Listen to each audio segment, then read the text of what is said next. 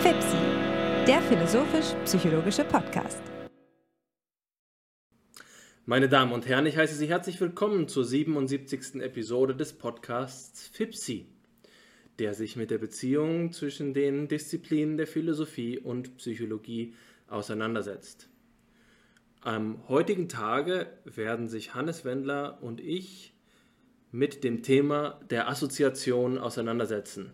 Bevor wir dies tun, sende ich allerdings einen ganz herzlichen Gruß nach Süden, nach Köln. Schönen guten Tag, lieber Hannes. Hallo Alexander, schön, äh, dass wir es wieder einmal packen. Jetzt bin ich gerade kurz ins Stocken gekommen, weil du Süden gesagt hast, aber von Köln gesprochen hast und musste, es hat einen Moment gedauert, bis ich mich daran erinnert habe, dass du ja gerade äh, in Holstein sitzt und deshalb tatsächlich nördlich von mir.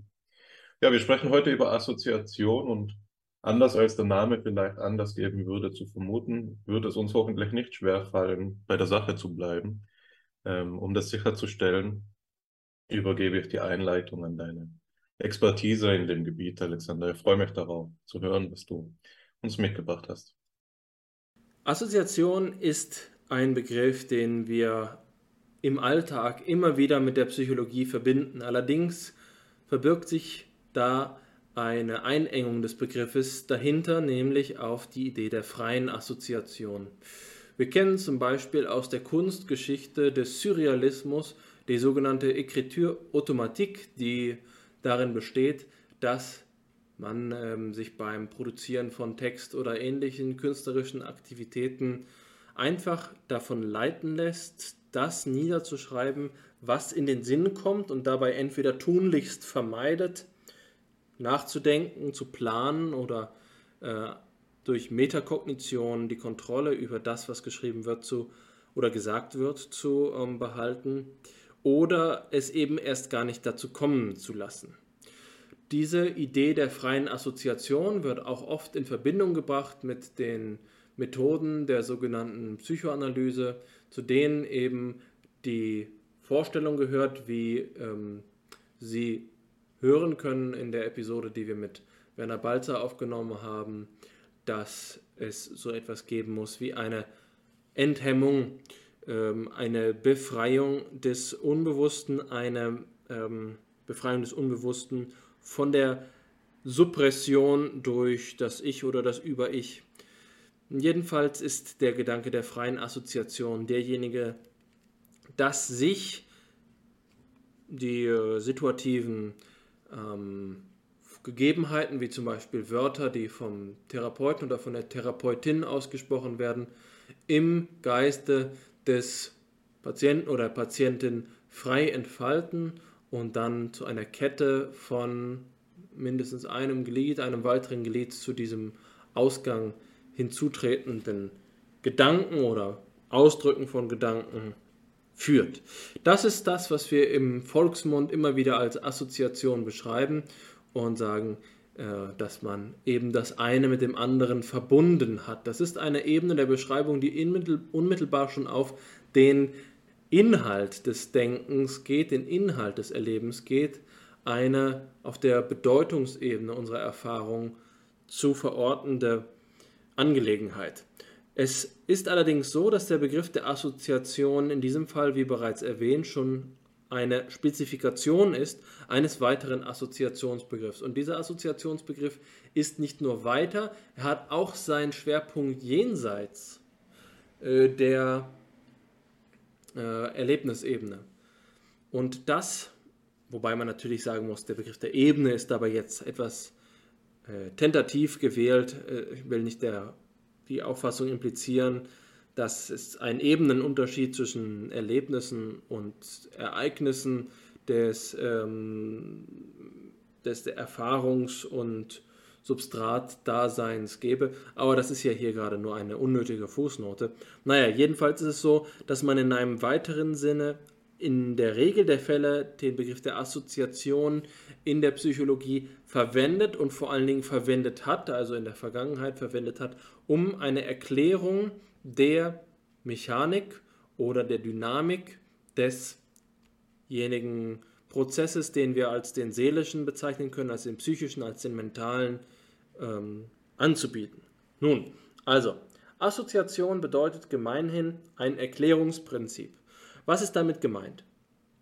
Und das ist ja auch der Titel unserer Episode, Assoziation als Erklärungsprinzip. Was kann es bedeuten, ein Erklärungsprinzip zu sein? Zum Gedanken der Erklärung haben wir in vorherigen FIPSI-Episoden schon gesprochen. Erklärung ein methodologischer Dualismus, der sich oft von Beschreibung unterscheidet. Hier geht es vor allen Dingen darum, zu, anzugeben, was die Entstehung, die Genesis eines Sachverhalts betrifft. Also, dass ähm, der Zusammenhang, in dem wir Ursache und Wirkung miteinander in Beziehung setzen können. Also eine Erklärung durch Assoziation wäre anzugeben, dass durch die Assoziation etwas so vermittelt wird, dass dasjenige entsteht, was wir als unser Explanandum bezeichnen können. Wir sagen zum Beispiel, äh, diese Person hat sich gerade erinnert oder diese Person ähm, hat gerade eine ähm, Antwort gegeben. Wie ist das zustande gekommen? Und die Antwort ist durch Assoziation. Das heißt noch nicht, dass es ein bewusster Prozess, ein erlebter, ein erfahrener Prozess sein muss, ein gegenständlich gegebener. Es kann auch einfach bedeuten, dass hier Prozesse jenseits der sogenannten Bewusstseinsschwelle abgelaufen sind, also in einem ähm, vor der Bewusstseinssphäre liegenden, logisch vor der Bewusstseinssphäre liegenden ähm, operativen Raum. Und das ist entscheidend, wenn wir über Assoziationen nachdenken, dass es sich, wie gesagt, nicht darum handelt, dass wir in einem gewisser Weise äh, präsentistischen Sinne vom Regen zum Regenmantel, vom Regenmantel zum Regenschirm übergehen, sondern dass diese Vorgänge ohne die Möglichkeit ablaufen, dass man sie bemerken könnte. Und das heißt, man kann sie auch nicht in der Selbstbeschreibung verbalisieren. Das ist entscheidend. Das ist von großer Bedeutung für diesen Assoziationsbegriff als Erklärungsprinzip. Was heißt jetzt, nachdem ich Erklärung ähm, erwähnt habe, was heißt das Prinzip? Prinzip ist jetzt ein schwieriger Begriff, den wir von Aristoteles kennen und der das Erste meint, den Anfang. Prinzip soll an dieser Stelle jedoch so viel bedeuten wie dasjenige, was zur Verfügung steht, um die vielfältigen mentalen, psychischen, seelischen, bewussten Prozesse zu erklären. Anders gesagt, es ist global, es bezieht sich auf das ganze Seelenleben und ähm, es geht ihm nichts voraus. Es steht am Anfang. Es ist nicht so, dass man sagen müsste, die Assoziation ist eine Zwischenstufe des äh, psychologischen Erklärens, sondern es ist schlechthin so, dass alle psychologischen Vorgänge, alle psychologischen Fragestellungen rückführbar sind auf die Assoziation. Wenn die Assoziation als ein Erklärungsprinzip postuliert wird, dann ist das so gemeint. Jetzt kann man allerdings sagen, Erklärungsprinzip kann entweder das einzige Prinzip sein oder es könnte eines neben anderen sein. Also, das ist eine wichtige Alternative. Theoriegeschichtlich, entweder sagen wir, wir vertreten die Auffassung, dass alle und ausnahmslos alle psychischen Phänomene durch Assoziation erklärt werden können. Dann sind wir Assoziationisten und Assoziationistinnen wenn wir sagen, es gäbe noch andere neben ihnen, dann ist das allenfalls ein moderater, gemäßigter oder wie auch immer äh, äh vorgebender äh, Assoziationismus, aber in der Regel ähm, geht man einfach davon aus, in den meisten äh, klassischen oder etablierten Versuchen, dass äh, den psychischen Phänomenbereich prinzipiell zu erklären, den Aufbau des Seelenlebens zu erklären, dass die Assoziation an der einen oder der anderen Stelle eine bestimmte Rolle spielt. Jetzt haben wir also zwei Klassen, die ähm, radikalen oder puristischen Assoziationisten und diejenigen, die es nicht sind. Für, den zwei, für die zweite Gruppe findet sich eine große Menge an Beispielen, aber es ist zugleich so, dass äh, das eine heterogene Menge ist. Also es ist nicht so, dass man sagen könnte, gemäßigter Assoziationismus, das verbindet sich mit einer ganz bestimmten Denkart. Im Gegenteil, man kann die Assoziationen in ganz unterschiedlichen Erklärungsansätzen wiederfinden, seien sie idealistisch, materialistisch oder sonst wie geartet. Anders gesagt, darüber kann man gar nicht so viel sagen. Wichtiger ist diese erste Gruppe, Assoziation als einziges Erklärungsprinzip. Und diese ähm, Denkart findet sich eben historisch in einer maßgeblichen Tradition. Sie findet ihren Ausgang in äh, der aristotelischen Philosophie. In Aristoteles De, Memorie, äh, De Memoria et Reminiscentia oder so ähnlich, äh, ein Text, der auf Latein erwähnt wird, weil die aristotelischen Texte ja in ihrer griechischen Originalfassung nicht überliefert sind, sondern ähm, lateinisch zitiert werden, weil sie auf diesem Wege erhalten geblieben sind. Also in diesem Text über die Erinnerung und das Gedächtnis findet sich die Auffassung, dass Aristoteles äh, die Vorgänge des Gedächtnisses und der Erinnerung, ja genau eben die, das Thema seines Aufsatzes, mit der Assoziation zu erklären bemüht ist. Er sagt also, wenn wir uns fragen, wie zum Beispiel Träume ablaufen oder Erinnerungen ablaufen. Wenn wir sagen, wie war es denn in meiner Kindheit, dann äh, geht Aristoteles davon aus, dass ein kontinuierlicher Fortschritt und kontinuierlich ist schon eine Problemvokabel. Was heißt denn überhaupt Kontinuität? Ja, ist das etwas Diskretes? Ist das etwas Stetiges? Was kann das bedeuten, Kontinuität? Was kann dementsprechend auch Ähnlichkeit bedeuten? Wichtiges philosophisches Problem. Naja, Klammern wir es mal aus. Ähm, also in einem kontinuierlichen Übergang kommen wir an den Punkt an, den wir hier anstreben. Wir gehen langsam über. Also ich stelle mir vor, wie war es bei mir in meiner Kindheit, da gehe ich jetzt zurück ähm, Schritt für Schritt in äh, die, das junge Erwachsene-Alter, dann in, in die Jugend und dann komme ich zu meiner Kindheit zurück. So könnte man sich das vorstellen. Aber jetzt ist eben die entscheidende Frage, was sind das für mögliche Verknüpfungsmuster? Was ist das für eine Art von Kontinuität? Aristoteles kennt also jetzt verschiedene Formen der Pfadbildung vom Gegebenen zu dem in der, im Gedächtnis äh, Gesuchten, will ich jetzt einmal so formulieren. Und das ist eben nicht nur so, dass wir sagen, das ist ähm, zeitliche Folge, es kann eben auch Ähnlichkeit oder Unähnlichkeit sein. Opposition ist damit gemeint, also der Kontrast. Äh, Aristoteles stellt also unterschiedliche Assoziationsgesetze auf. Das ist bei ihm eigentlich noch nicht in einem Gesetzescharakter formuliert, aber es ist die Richtung, die hier vorgegeben wird. Die aristotelische Denkweise weist etwas an, ähm, was keinesfalls als System ausgearbeitet ist, aber als eine entscheidende Freischaltung, will ich mal im Sinne Davor Löfflers sagen, von einem gedanklichen Potenzial zu verstehen ist.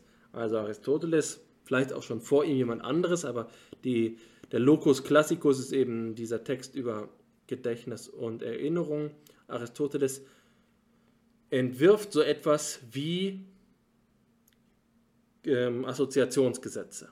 Der Gedanke wird jetzt also konserviert oder auch wiederentdeckt. Wir wissen, dass Aristoteles eine Renaissance hat im Neo-Aristotelismus der Hoch- und vor allen Dingen der Spätscholastik. Wir denken an Thomas von Aquin und äh, in diesen ähm, Bahnen muss es geschehen sein, dass auch die Briten vom aristotelischen Assoziationsdenken Wind bekommen haben. Es hat sich dann eingestellt, dass John Locke im, wenn ich mich nicht irre, 17. Jahrhundert die Idee der Assoziation aufgegriffen hat und es findet sich in, seinem, äh, in seiner Forschung bereits der Gedanke angelegt, aber er ist noch nicht endgültig systematisiert. John Locke ist aber jetzt hier ein wesentlicher Mittelsmann, der die Idee in die britische Philosophie einführt. Ausgearbeitet wird sie dann vor allen Dingen von David Hume, der drei äh, äh, Assoziationsgesetze zum Mittelpunkt seiner Philosophie macht. An, an einer entscheidenden Stelle seiner Schrift über, das menschliche, über den menschlichen Verstand findet sich die ähm, Idee der Assoziationsgesetze. Warum ist das jetzt hier so wichtig bei Hume? Das hat mit seiner allgemein erkenntnistheoretischen Philosophie zu tun, dem Sensualismus, dem Empirismus, in dem er der Auffassung ist, dass dem Geist, wenn man ihn so nennen kann, nicht mehr die althergebrachte rationalistische Rolle von einer Seele, von einer Seele, die im Mittelpunkt alles erdenklichen Forschens und Philosophierens steht, zukommt, sondern dass die ähm, Seele, wenn man sie so nennen will, der Geist, eine rezeptive Funktion hat und lediglich äh, die ankommenden Empfindungen verbindet, in Ideen repräsentiert äh, oder besser gesagt in Vorstellungen repräsentiert. Ja, also wir haben Empfindungen, die sinnlicher Natur sind, die werden abgebildet, repräsentiert auf Vorstellungen und diese Vorstellungen werden miteinander verbunden. Diese Idee der Komplexion ist maßgeblich für die Argumentationsweise von David Hume und die Art der ähm, Komplexion ist jetzt die Assoziation. Die kommt eben nicht nur von Aristoteles, denn Aristoteles hat hier, hier nicht nur eine fixe Idee gehabt oder einen Geniestreich äh, vollführt, sondern es ist eben auch so, dass man einfach sagen kann, Assoziation ist nicht viel mehr als die Idee der Relation, der, des Verhältnisses. Ähm, artikuliert in der bestimmten Art und Weise sie zum Prinzip, zum Erklärungsprinzip des Seelenlebens zu machen. Also, wenn wir uns fragen, was hat es sich der, mit der Assoziation auf sich, dann können wir eben nicht nur sagen, ja, das ist so etwas Seltsames Aristotelisches. Nein, ähm, schon Aristoteles hat ja eigentlich nur den Gedanken der Relation verwendet. Es wird einfach nur eine Beziehung hergestellt. Es ist ein Verhältnis. Ja? Also, eine bestimmte Art der Kategorisierung von möglichen Verhältnissen. Natürlich können wir logisch gesprochen so ziemlich alles zueinander ins Verhältnis stellen, aber jetzt wird hier ein Muster erkannt, nach dem bestimmte Verhältnisse möglich sind. Und das sind die Assoziationsgesetze. Es handelt sich also im Kern um die Konzeption eines Paares, einer Doppelung, einer Zweiheit. Eines und ein anderes stehen in einem Verhältnis zueinander, das psychisch wirksam wird und dieses Verhältnis, diese Verhältnissetzung folgt bestimmten, entweder empirisch oder a priori gegebenen Mustern.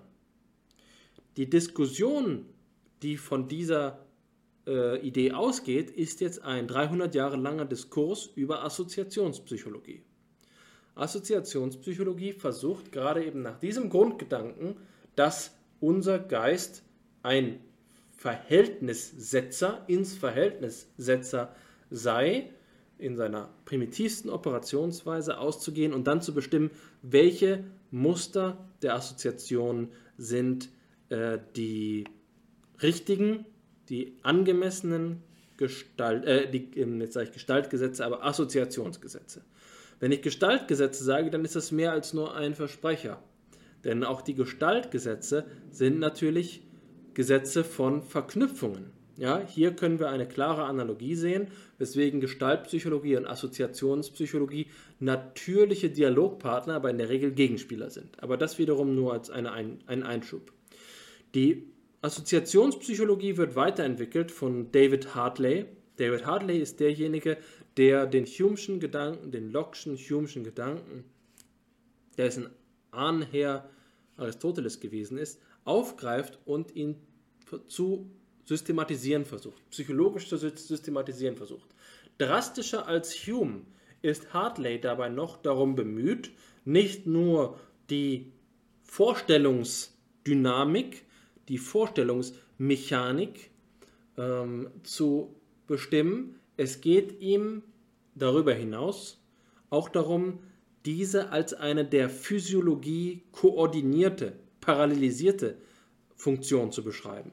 Anders gesagt, nach dem Vorbild der Assoziation als eines einfachen Relationsprinzips wird nun die Physiologie, die Denk, den, der denkbare Unterbau äh, für die Vorstellungsmechanik aufgefasst. Jetzt ist es also die Frage, kommt der Gedanke von oben oder von unten? Ist es so, dass David Hartley die Assoziationspsychologie für plausibel hält, weil er biologisch-physiologische Beobachtungen über das Nervensystem angestellt hat? Oder postuliert er die, ähm, die Assoziation als einen physiologischen Erklärungspunkt, äh, als ein Erklärungsmodell, weil er äh, den Gedanken aus dem britischen Empirismus als philosophischem Rahmen schöpft. Eine denkwürdige Frage, die eine Detailuntersuchung verlangt, aber die Grundeinsicht ist meines Erachtens, dass es zusammengehört. Wir können das eine nicht ohne das andere denken. Die Idee zum Beispiel in der Moderne, dass wir, also in der jüngsten Moderne im, im letzten Jahrhundert, die wir aus der äh, Neurobiologie kennen, dass also die ähm, primitiven neuronalen Netze, ne Netzwerke, Neuronensysteme schon nach dem Prinzip der Assoziation der äh, Verknüpfung aufgebaut sind, ist genau ein Ausdruck von, dieser, äh, von diesem Hintergrund. Und der Gedanke, das, was dort abläuft, nach dem Prinzip der Verknüpfung zu beschreiben, verlangt also äh, unter Umständen die Verfügbarkeit dieser Theorie. Das führt bis an den Punkt, bei dem man sagen muss, wenn jemand durch ein Mikroskop schaut und sich ein in Silbernitrat aufgelöstes äh, Neuron anschaut, das jetzt äh, am Synapsenspalt, also, ähm, also Ionenaktivität aufweist. Ist das, was wir hier nun mit dem nackten Auge sehen, so nackt ist es ja nicht, es ist ja mikroskopisch, also gerade eben des gewisserweise äh, angezogenen, bekleideten Auges, des um ein Mikroskop bekleideten Auges sehen, ist das etwas, was wir als Assoziation, als Verbindungsaufnahme zu begreifen äh, vermögen, selbst wenn wir nicht die konzeptuelle theoretische Tradition des assoziativen Denkens gehabt hätten. Das können wir uns natürlich nicht vorstellen. Oder sagen wir, na klar, man sieht ja etwas wandern, da geht ja eins vom anderen über, da bewegt sich was. Ja, aber auch das ist nicht so einfach. Der Gedanke der Bewegung ist auch ein philosophischer Gedanke. Es gibt Systeme der Philosophie, die den Begriff der Bewegung zu ihrem Mittelpunkt erklären. Aber gewiss ist, dass es schon mindestens zweieinhalbtausend Jahre Geistesgeschichte gibt, die versucht zu begreifen, was Bewegung überhaupt ist. Es ist also nicht so, dass wir sagen können, na klar, ich sehe hier unter dem Mikroskop Bewegung. Ja, der Begriff der Bewegung selbst muss erst einmal gegeben, äh, gegeben sein und geklärt sein, was es bedeuten kann. Denn was ist denn Bewegung? Ja, also jetzt sehen wir hier natürlich ein, ein Pünktchen, das voranschreitet, aber gleichzeitig wird ja auch etwas verdrängt, was, an dessen Stelle es dann treten kann. Was Bewegung überhaupt sein soll, ist gar nicht so sicher. Ähm, wenn man es primitiv betrachtet, wenn man es ohne eine starke konzeptuelle Vorannahme betrachtet, wenn man sich hier in eine phänomenologische Reduktion begibt. Naja, also entscheidend ist für mich zu sagen, David Hartley hat die Assoziationspsychologie auch mit der Physiologie verbunden, aber es ist nicht ganz klar, von welcher Richtung das kommt. Es ist also so etwas wie eine geistesgeschichtliche Koevolution vom assoziationspsychologischen Denken und dem assoziationsphysiologischen Forschen. Das ist ähm, hier festzustellen. Nun haben wir uns mit Hartley noch immer im 18. Jahrhundert aufgehalten, ist oder sogar im 17. Der Gedanke entwickelt sich weiter und der Versuch ist dabei immer ähm, sparsamer zu werden. Die Assoziationsprinzipien, die David Hume vorschlägt, sind eben ähm, drei, wobei zwei im Mittelpunkt stehen, nämlich äh, Folge und Ähnlichkeit oder Nähe und Ähnlichkeit. Und ähm, die Frage ist dann, kann man Folge und Ähnlichkeit aufeinander reduzieren? Ähm, ich glaube, Contingence und Contiguity oder so sind hier die Begriffe, die da oft verwendet werden. Ähm, ein Versuch dieser Reduktion findet sich dann bei dem einflussreichen Assoziationspsychologen des 19. Jahrhunderts Alexander Bain. Alexander Bain versucht hier die Assoziationspsychologie weiter zu kondensieren, um sozusagen mit einem einzigen Erklärungselement die Gesamtheit des menschlichen Geistes zu finden. Jetzt ergibt es sich aber so, dass schon bei Bain, und das habe ich bei Georg Elias Müller finden können, äh, schon Alexander Bain ist jemand, der, dem etwas auffällt. Und das ist die paarweise Assoziation zu einem Grundprinzip zu machen, hat eine Präsupposition, nämlich die des Paares, die Zweiheit. Gibt es nicht so etwas wie Komplexassoziationen, bei denen mehr als Paare gegeben sind? Was ist hier überhaupt das Grundprinzip? Die Assoziation, von der wir sprechen, ist eigentlich immer eine elementaristische oder atomistische Auffassung. Das heißt, es werden zwei Einheiten gegeben, bei denen diese beiden Einheiten als eigenständig, als Atome der Erklärung gedacht werden. Das hat eine ähm, alte Wurzel ja, im substantialistischen Denken, dass es hier tatsächlich etwas Vereinzeltes, Selbstständiges gebe. Das muss im 19. und 20. Jahrhundert dann langsam hinterfragt werden, denn die äh, Metaphysik entwickelt sich immer weiter hin zum Prozessdenken. Und mehr und mehr Einsichten zeigen, und dazu gehört eben auch die Einsicht der Gestaltpsychologie, die ich angesprochen habe, dass die Assoziationspsychologie, die immer weiter darum bemüht ist, die paarweise Ähnlichkeitsbeziehung zum Mittelpunkt aller psychologischen Erklärungen zu machen, ähm, dass die in eine Krise gerät. Das ist eine Erklärungskrise, die äh, sich mit verschiedenen Phänomenen, die über diese Paarheit hinausweisen, Verschmelz Verschmelzungsmuster, Ganzheiten und so weiter, konfrontiert sehen. Der Grundkonflikt dabei ist immer der zwischen Elementarismus und Holismus. Holismus geht davon aus, dass wir nicht die beiden Entitäten, die in der Assoziation verbunden werden, für sich gegeben haben, sondern dass die äh, Ganzheit des Verhältnisses der Identität der beiden Entitäten vorausgeht. Und zwar logisch vorausgeht. Es muss überhaupt das aufeinander bezogen sein, artikuliert sein, sodass in ihm die beiden Extreme auffallen für sich allein können wir von nichts sprechen. Das ist eine alte Einsicht der, äh, der Logik, dass das Absolute qualitätslos ist, weil es nichts anderem in einem Verhältnis steht. Das Verhältnis muss immer schon gegeben sein, sodass wir es als etwas identifizieren können. Also gilt auch für die Assoziation, dass wir die beiden Glieder der Assoziation qua Gliedsein der Assoziation überhaupt nur auffassen, wenn die Assoziation immer schon da ist. Die Frage ist also, ob wir retrospektiv die Assoziationsglieder äh, so rekonstruieren können, dass sie schon immer eben ähm, Glieder einer Assoziation mit eigenständiger Identität äh, gewesen sind, dass sie also selbstständige Teile der Assoziation sind oder dass es überhaupt nur insofern Teile gibt, als dass das Ganze schon da ist. Also, dass sie unselbstständige Teile sind. Das will ich einfach mal konkret artikulieren. Wir könnten sagen, ähm, ich habe hier eine, ähm, ein Objekt vor mir liegen, an, von dem ich jetzt oberen und unteren Teil unterscheide. Ist der obere Teil ein oberer Teil, ohne dass es einen unteren Teil gibt? Ja, die Antwort ist natürlich logisch nein.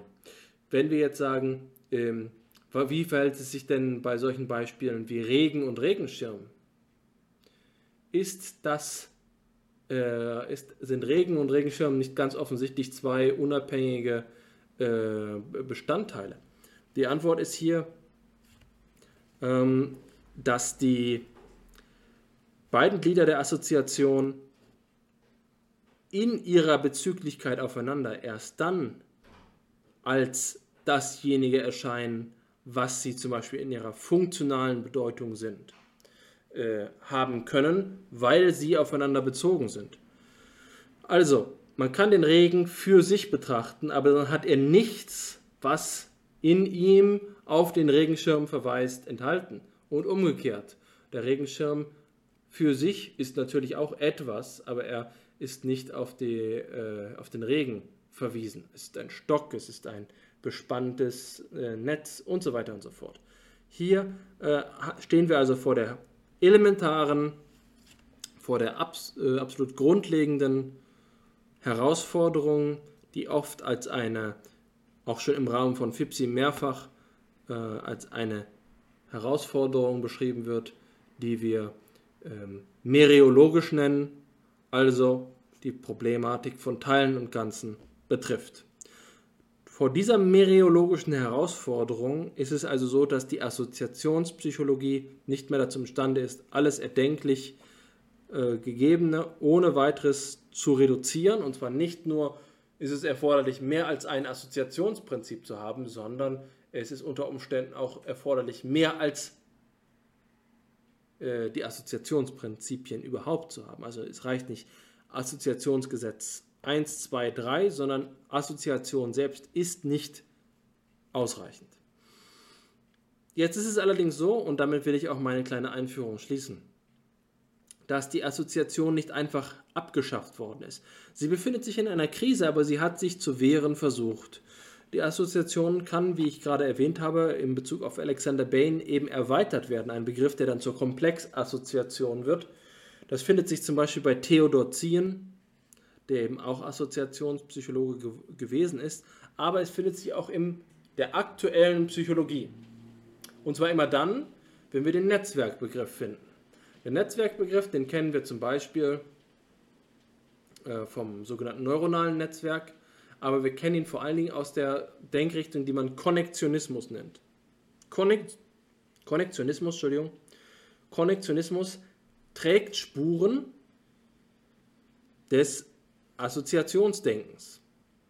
Die Netze, die sich da spannen, unterstellen die gleiche Erklärungslogik. Wir finden die assoziationistischen Spuren auch im Behaviorismus. An ganz verschiedenen Stellen unseres psychologischen Amalgams, der Disziplinen, die wir Psychologie nennen, die so viele unterschiedliche Facetten hat und so heterogen in sich selbst gestaltet ist, gibt es also mindestens äh, Rudimente der Assoziationspsychologie, wenn nicht sogar Assoziationspsychologie in einem ganz lebendigen Sinne. Das zu rekonstruieren fällt nicht immer leicht, denn das ist eine alte Tradition und das Denken sitzt tief. Es ist ein Konzept, die Assoziation, äh, ein Erklärungsprinzip, das zu einer gewissen Selbstverständlichkeit gehört. Wenn man es nicht als solches anspricht, also es ein operativer Begriff ist, dann bemerkt man ja kaum, dass man assoziatives Denken hier und dort überall immer wieder äh, verwendet. Da könnte man ja sagen, Moment mal, äh, wird da nicht etwas problematisiert, was so etwas wie die trivialste aller Sachen ist, nämlich dass Dinge überhaupt nur in Beziehung zueinander stehen, das hatte ich ja gesagt. Assoziation ist eine Form des relationalen Denkens. Natürlich, natürlich kann man sagen, Assoziation ist eigentlich ein Universalprinzip ähm, des, äh, des logischen Resonierens, denn wie sollte man überhaupt denken oder Inhalte des Denkens formulieren können, wenn nicht so, dass hier etwas in Beziehung zueinander gesetzt wird und dann fehlt eigentlich auch nur noch ein Schritt, nämlich zu sagen, das findet nicht nur ideell statt, sondern auch reell oder besser gesagt real statt dann ähm, hat man schon die Assoziation. Ja, das ist jetzt also ein ähm, Aufschlag für unsere heutige Sitzung, bei der ich glaube, ein Großteil der Geistesgeschichte über den Assoziationsbegriff schon zusammengefasst zu haben. Falls ich jetzt etwas im Eifer des Gefechts vergessen haben sollte, bitte ich dich, ähm, mich dazu äh, ergänzen. Aber äh, wichtiger als das ist es vielleicht, dass wir beginnen uns darüber auszutauschen, welche Bedeutung Assoziation im Denken überhaupt, aber in der Psychologie auch im Speziellen überhaupt äh, spielen sollte, spielen kann äh, und wie eine Psychologie, die ähm, auf diesen Begriff angewiesen ist, äh, sich überhaupt begreifen kann, was es für sie bedeutet. Wie kann eine Psychologie, für die es so selbstverständlich ist, assoziationistisch zu denken, zu sich selbst kommen? Äh, was bedeutet es für, sagen wir einfach mal, eine empirische Untersuchung, die, ähm, die jetzt Gedächtnisaktivität untersucht, den Begriff äh, aufzugreifen, kann man in der heutigen Theoriebildung überhaupt noch über solche Fragen wie die Würdigkeit des Assoziationsbegriffs sprechen oder sitzt diese Präsupposition so stark, dass man eigentlich die ganze Assoziationsforschung ähm, immer schon mit einkaufen muss, wenn man sich in die psychologische Empirie begibt. Gäbe es potenziell eine denkbare nicht assoziationistische Psychologie des 21. Jahrhunderts oder haben wir hier uns, wie äh, ich verwende wieder Davor Löfflersches Vokabular, haben wir hier eine äh, Pfadbindung erreicht. Was meinst du dazu? Vielen Dank für die Einführung, Alexander. Ähm, ich denke, dass ich dich bei der Frage nach Ergänzungen leider enttäuschen muss. Ähm, der Assoziationsbegriff ist nicht ähm, ist jetzt nicht eines meiner Spezialgebiete in der Forschung und nach meinem Eindruck hast du da ähm, schon mehr als nötig ist zur Einführung geleistet. Äh, es war ganz amüsant für mich, weil ich parallel den Plato Stanford Edu Artikel zu den Assoziationstheorien des Denkens geöffnet hatte und es da so war, dass ähm, einige Wendungen deines Gedankenganges ich quasi dort habe mitver mitverfolgen können. Es war sozusagen druckreif, was du dargestellt hast ähm, bei dieser, ist ja auch vielleicht ein schönes Kompliment, weil es ja doch eine der hochqualitativsten Publikationsplattformen ist. In jedem Fall will ich ähm, also den zweiten, ähm, den zweiten Aufschlag erwidern, quasi. Ähm, der erste war ein Ass, äh, auf den zweiten habe ich einen Return, wo du danach äh, gefragt hast, äh, ob ich helfen kann, die Bedeutung des Assoziationsbegriffs für die Psychologie zu bestimmen. Ich denke, dass ich da einen Ansatzpunkt habe. Ist jetzt nicht so, dass es ähm, überraschend kommen wird, was ich hier zu sagen habe, aber es ist doch wichtig, es einmal darzulegen. Im Zentrum des Assoziationsproblems steht für mich das Problem der Einheit des Bewusstseins. Du hast dieses Problem schon angesprochen, als du darauf hingewiesen hast, dass das Assoziationsdenken äh, im Grunde elementaristisch ist, indem die Assoziation aufgefasst wird als eine paarweise Assoziation, liegt im Assoziationsbegriff der Begriff der Zweiheit angelegt. Die Zweiheit besteht also aus zwei voneinander unterschiedenen, irgendwie gearteten Elementen, die nun miteinander in Verbindung gesetzt werden müssen. Die Implikation ist, dass es eben diese ursprünglich geschiedenen Elemente gibt, aus denen der Geist schlussendlich besteht. Sonst würden sie nicht in Verbindung gesetzt werden müssen. Ähm, das hat zur Folge das Problem eben, dass man erklären muss oder dass der Assoziationsbegriff vorgeschlagen wird als eine Erklärung dafür, wie die Einheit des Bewusstseins zustande kommen kann. Die Einheit des Bewusstseins besteht genau aus so einer assoziativen Verknüpfung aller Elemente des bewussten äh, Lebens oder des geistigen Lebens, sage ich jetzt einmal weniger verfänglich. Da gibt es äh, viel dazu zu sagen, zum Beispiel, wie du es schon angedeutet hast, dass das Ganze nicht alternativlos ist, sondern dass man eben auch von vornherein holistisch konzipierte Bewusstseinsbegriffe dem gegenüberstellen könnte. Aber ähm, etwas anderes, auf das ich hin hinweisen will, betrifft noch zwei ähm, ja, Gegensatzachsen, die ich ähm, gerade auf meinem Schirm habe, weil ich in den letzten Tagen immer wieder einmal in deine, eine deiner jüngsten Veröffentlichungen gelesen habe, nämlich die Erneuerung der Psychologie, wo du ja auch die Assoziation, äh, die Erneuerung der phänomenologischen Psychologie, wo du ja auch die Assoziationspsychologie darstellst und einordnest in ein weitergefasstes Betrachtungsschema Schema für die Psychologiegeschichte im Allgemeinen. Und da unterscheidest du beispielsweise die Pole Passivität und Aktivität, aber eben auch Reizbedingtheit und Autonomie. Ähm, so könnte man das, glaube ich, aus dem Gedächtnis eben wiedergeben. Und da wäre es äh, von vornherein klar, dass der Assoziationsbegriff, so wie er eben aus der Tradition von Aristoteles, aber vor allen Dingen des britischen Empirismus herkommend, wie aufgefasst werden muss. Klar, dass dieser Begriff hier ähm, auf, der, auf die Seite der Passivität des Subjektes fallen würde. Die Assoziation nicht, ist nicht etwas, das willentlich herbeigeführt werden kann, sondern eben etwas, das sich aus den Assoziationsgesetzen herleitet, so wie du sie beschrieben hast, raumzeitliche Kontiguität oder Ähnlichkeit.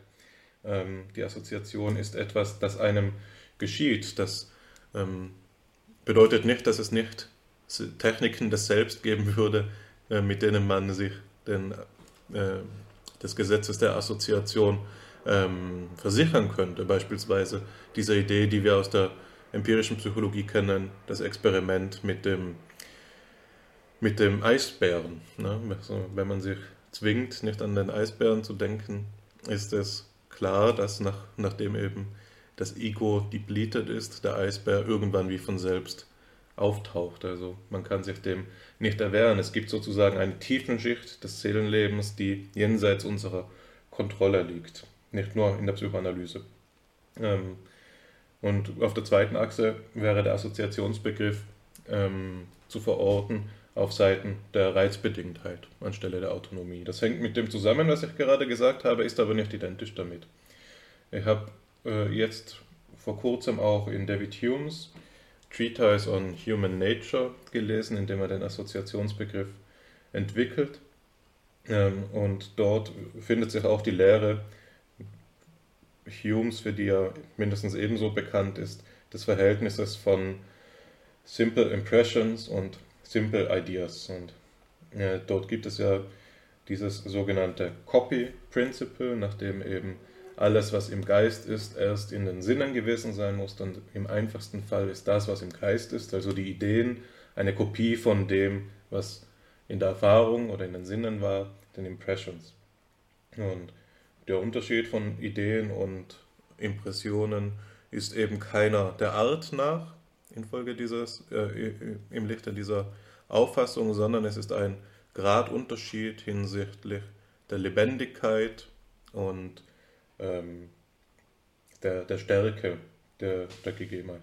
Also die Ideen ähneln und repräsentieren die Sinneserfahrungen in dieser Auffassung und dementsprechend könnte man sagen, da die Ideen es sind, die der Gegenstand der Assoziation sind bei Hume, dass, es, dass der Assoziationsbegriff, wenn er zum Erklärungsprinzip in der Psychologie erhoben wird, zugleich ein Menschenbild nahelegt, nachdem ähm, die Funktionsweise des Geistes eben im höchsten Maße reizbedingt ist.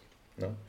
Das klingt jetzt ähm, aufregend, aber eigentlich dürfte es nicht überraschen, da wir ja hier gerade über die empiristische Tradition sprechen und es ist derselbe Empirismus, der diese Beziehung nahelegt, von der auch du gesprochen hast, nämlich dass der Assoziationsbegriff trotz seiner Kritiken ähm, fortbesteht im psychologischen Diskurs, im Konnektionismus, im Behaviorismus, in den Gedächtnistheorien verschiedenster Prägung. Ähm, das hat seinen Hintergrund gerade in dem Fortbestand der empiristischen Grundhaltung dieser Forschungstraditionen. Es gibt da wenige Alternativen zum Assoziationsbegriff, so scheint es mir. Also wer empiristisch denkt, denkt bis zu einem gewissen Grad auch assozi assoziationistisch. So. Ähm, Jetzt habe ich äh, von, von verschiedenen Seiten schon darauf hingewiesen, dass im Begriff der Assoziation als einem einheitsstiftenden Mechanismus des Seelenlebens so etwas angelegt liegt wie eine Dimension der Passivität. Man könnte das noch stärker fassen, indem man sagt, dass wenn wir das Denken oder das Bewusstsein, aber bleiben wir mal beim Denken, wenn wir das Denken aufgrund von Assoziation erklären, dann inheriert dem Denken so etwas wie eine Irrationalität. Denn die Assoziationsgesetze sind ja nicht logische Gesetze, die beispielsweise der, der, die Wahrheitswerte von Sätzen und Propositionen sicherstellen würden, sondern sie sind eben diese Gesetze, die wir besprochen haben. Es assoziiert wird, was sich ähnelt oder was nahe beieinander ist, was auseinander folgt, aber nicht das, was einander begründet oder das, was ähm, das andere wahr macht und rechtfertigt. Also ähm, das Assoziationsprinzip legt im Menschenbild so etwas wie eine Irrationalität unseres Denkens ähm, zugrunde, die dann in weiterer Folge durch ähm, verschiedene, ja, ich, ich, verwende einen Begriff von unserem Gast in der letzten Sitzung, Gidon Frischkorn, die durch verschiedene hermeneutische Vorsichtsmaßnahmen dann erst sichergestellt werden müsste.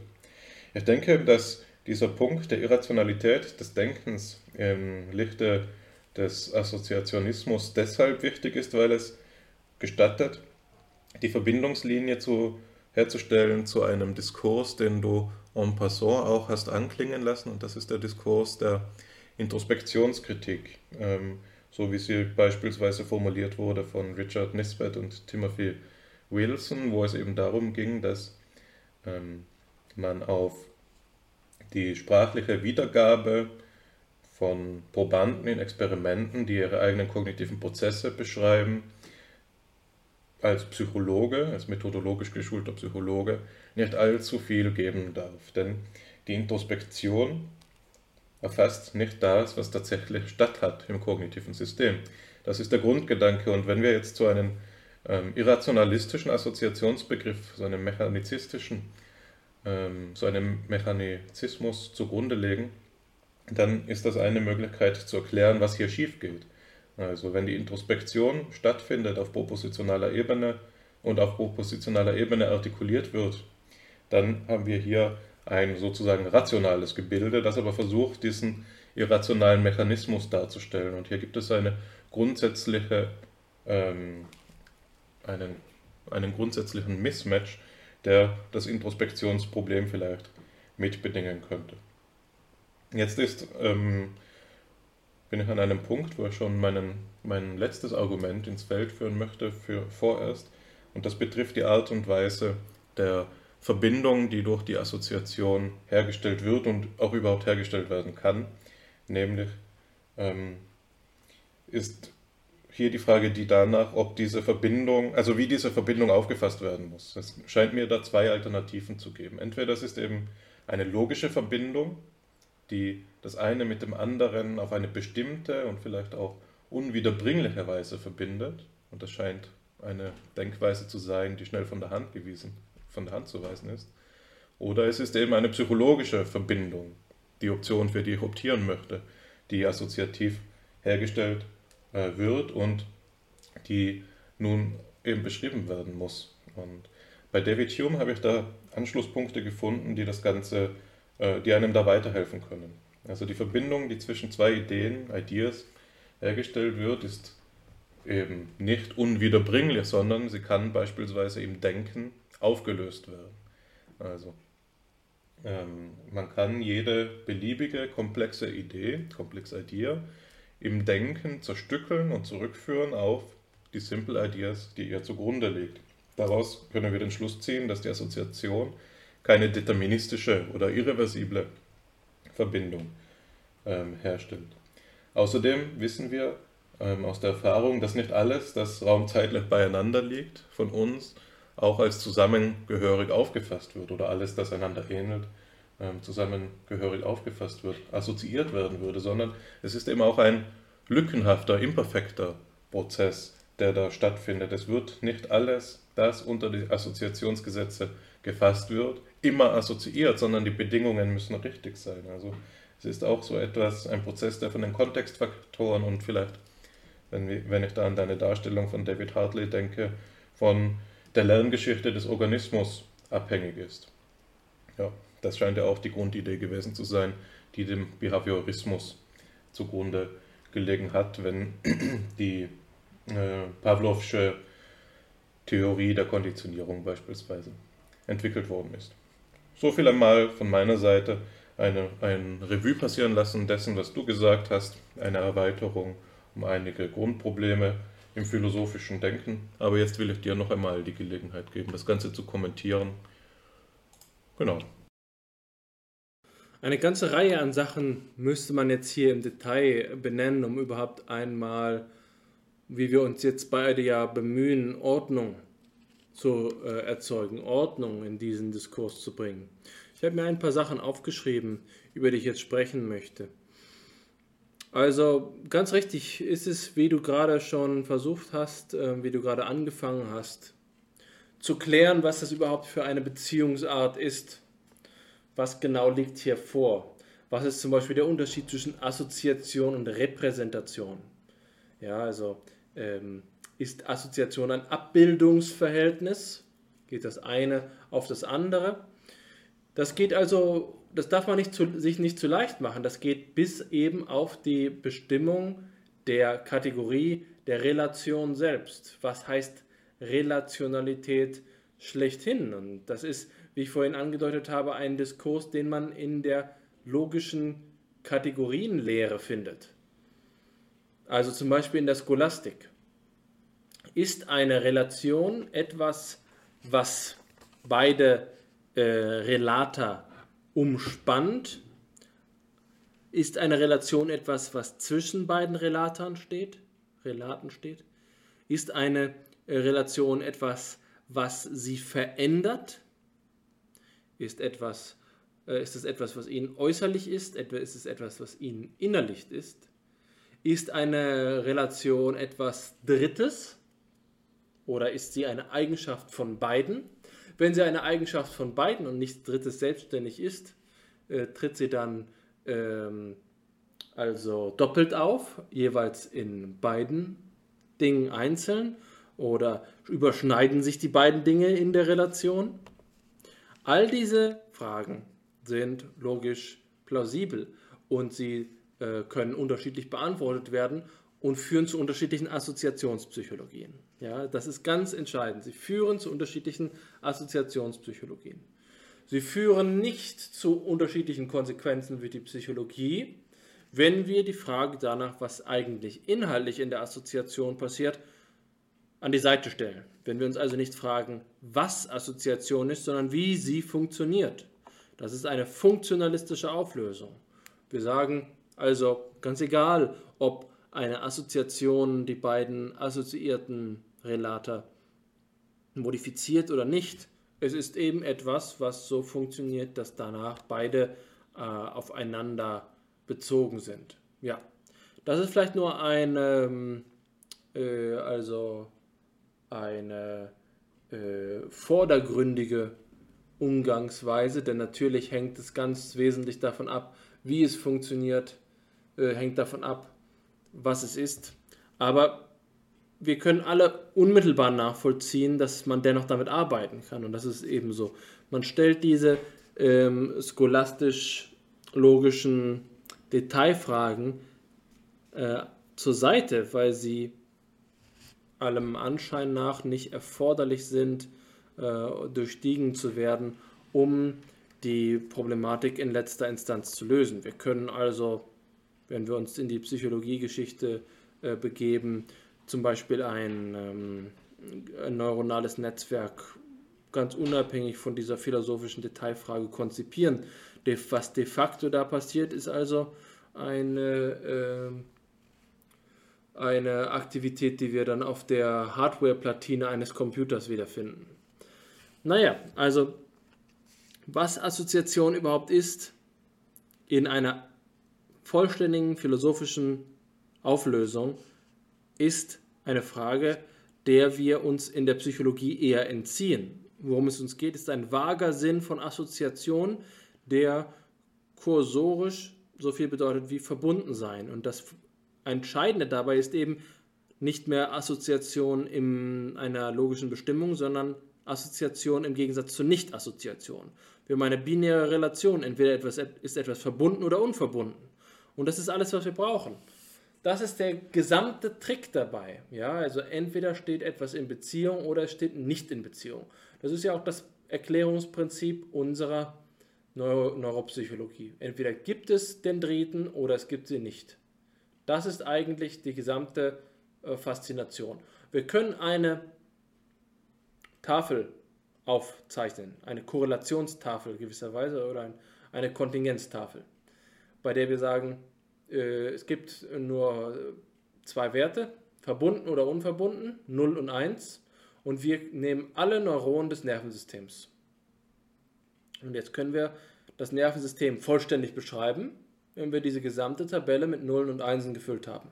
Das, das ist äh, nach dem ähm, Grundmodell der Assoziation die Darstellung unseres gesamten physiologischen Nervenlebens. Diese Tabelle. Die ist natürlich ganz schön groß. Das erfordert eine Menge Speicher. Aber äh, das ändert nichts daran, dass ähm, diese Kontingenztabelle das Assoziationsprinzip vollständig umfasst. Ich glaube, es bleibt ähm, die äh, fatale Situation, dass man sagt, bis diese Tabelle vollständig gefüllt ist, muss noch ein bisschen Zeit ins Land gehen und bis diese ähm, Methoden entwickelt sind, um diese vollständige Füllung der Tabelle zu überprüfen. Da vergeht noch etwas mehr Zeit in Land. Das wird äh, die Psychologie und Neuropsychologie erstmal eine Weile beschäftigen. Aber am Ende davon steht doch erstmal dann wieder die Frage, was heißt Assoziation?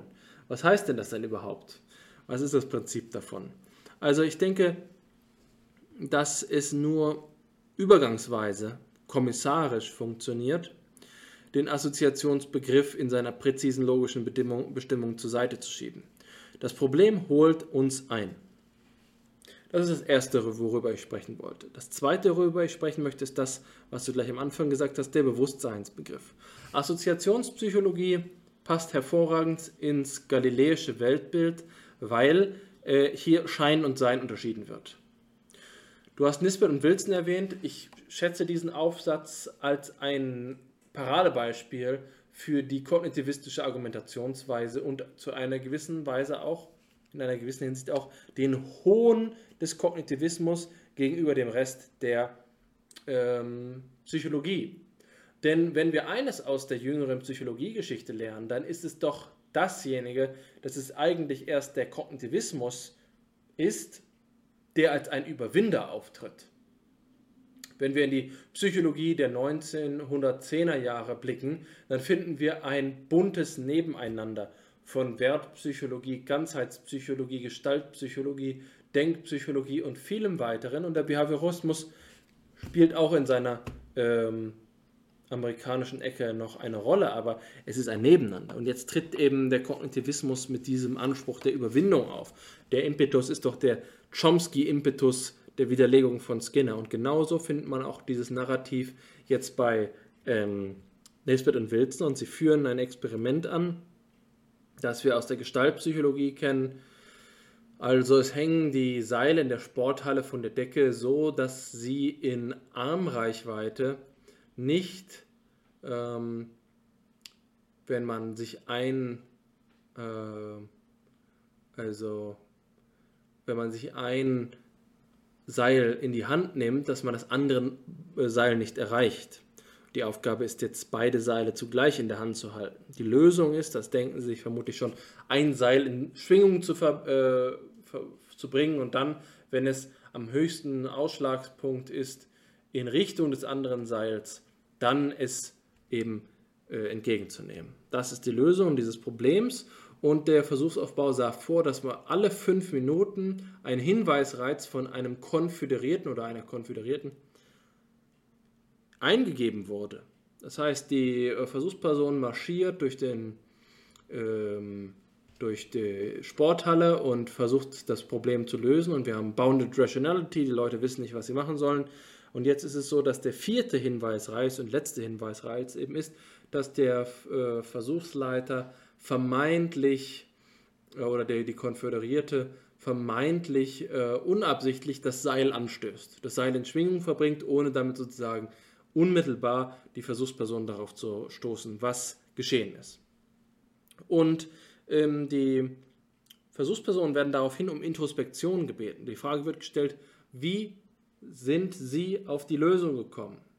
Das Ergebnismuster zeigt, dass in den, an den Zeitpunkten, in denen die Hinweisreize Reize gegeben wurden, signifikant mehr Leute unmittelbar im Anschluss auf die Lösung gekommen sind. Also es zeigt sich so, in den ersten fünf Minuten haben es vielleicht unmittelbar 20 Prozent, ich schätze jetzt einfach mal, gelöst und dann äh, kommt der erste Hinweisreiz und plötzlich in der sechsten Minute sind nochmal 10 Prozent mehr und so weiter und so fort. Also es zeigt sich, dass viele Lösungen in zeitlicher Kontingenz zu den Hinweisreizen gefunden wurden, was die Vermutung nahelegt, was die Vermutung begründet, dass die Hinweisreize entscheidend für, die, für den Einfall gewesen sind. Und auf der Grundlage haben jetzt also Nisbet und Wilson die Erwartung, das ist ein ursprünglich, wie gesagt, gestaltpsychologisches Experiment, dass die introspektiven Selbstberichte äh, einen Hinweis darauf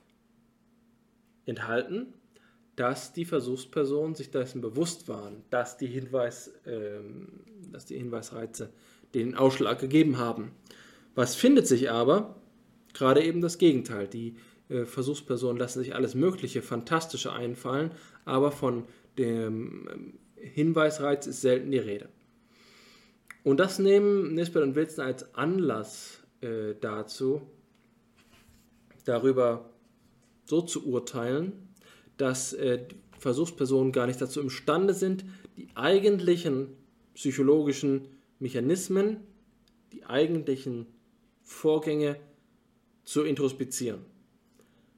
Sie haben irgendwelche Erscheinungen, irgendwelche Erlebnisse, aber es hat nichts damit zu tun, was wirklich vor sich geht. Nur solange die ganze Situation plausibel ist, kann es ihnen gelingen. Sie haben also so etwas wie eine Theory of Mind, darauf äh, beziehen sich tatsächlich ähm, Nisbet und Wilson auch explizit. Sie haben Heuristiken im Sinne von Tversky und Kahnemann, die sie verwenden, um sich ihr eigenes Seelenleben in seiner Entstehung zu erklären, aber nur unter bestimmten Voraussetzungen, nämlich der Plausibilität, gelingt äh, diese Deckung zwischen dem tatsächlichen Vorgehen und dieser Theory of Mind.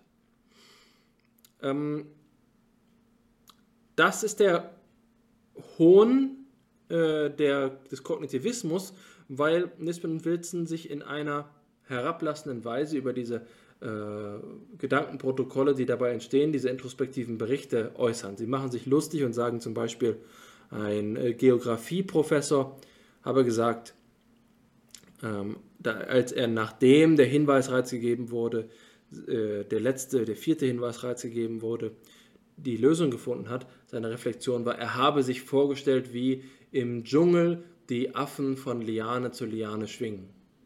Das ist seine, äh, sein Bericht. Ja, also was dabei ähm, die Kernaussage ist von dieser anekdotischen Erzählung ist, es gibt eine tatsächliche Mechanik des äh, psychischen Apparates, und ich sage bewusst Apparat, und dann gibt es den bloßen Anschein, das Epiphänomen, das Erleben, das keine Bedeutung dafür trägt, was diese tatsächliche Mechanik ist. Schein und Sein. Der Apparat funktioniert nach der tatsächlich seienden Mechanik und äh, das Bewusstsein ist ein bloßer Schein. Und zwar Schein im Sinne von Nichtigkeit, gleichgültig für den gesamten Prozess. Äh, ja, das ist etwas, was der Assoziation naheliegt. Die eigentliche Mechanik im Hintergrund ist eine ähm, seiende. Die, das, was wir davon mitbekommen, ist eben gleich Null.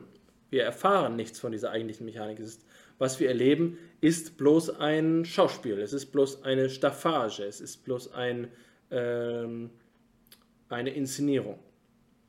Dass das Ganze natürlich nicht stimmt, das Unfug ist, da, äh, das erkennen wir, wenn wir nur mal Kopf rechnen. Wenn wir im Kopf rechnen, machen wir so einiges, was ganz offensichtlich mit dem Ergebnis zu tun hat. Diese äh, gewitzte Antwort mit dem Kopfrechnen verdanke ich meinem Kollegen Daniel Holt, eine, äh, eine Illustration dieser Problematik, die mich in, dank ihrer Einfachheit äh, eines triftigen Beispiels unmittelbar überzeugt hat. Das Kopfrechnen ist, die beste, ist das beste Gegenargument gegen Nisbelt und Wilson. Naja, also, worauf ich hinaus möchte, ist, Assoziation wird immer auf dieser Ebene des Seins zu finden sein. Und das bedeutet eben für das Bewusstseinskonzept, dass der Begriff des Bewusstseins eigentlich selbst nebensächlich wird. Die ganze Faszination läuft hintergründig ab. Das ist etwas, was wir so ähnlich in der Psychophysik finden, bei der Fechner eben davon ausgeht, dass die innere Psychophysik ein minimaler Appendix ist, die äußere Psychophysik der Hauptteil der ganzen Geschichte ist. Das heißt, es geht hier um Reizweiterleitung. Und jetzt ist die spannende Pointe das folgende. Es sind ja Kognitivisten, die hier argumentieren. Die Informationsverarbeitung als Paradigma ist genau so zu verstehen.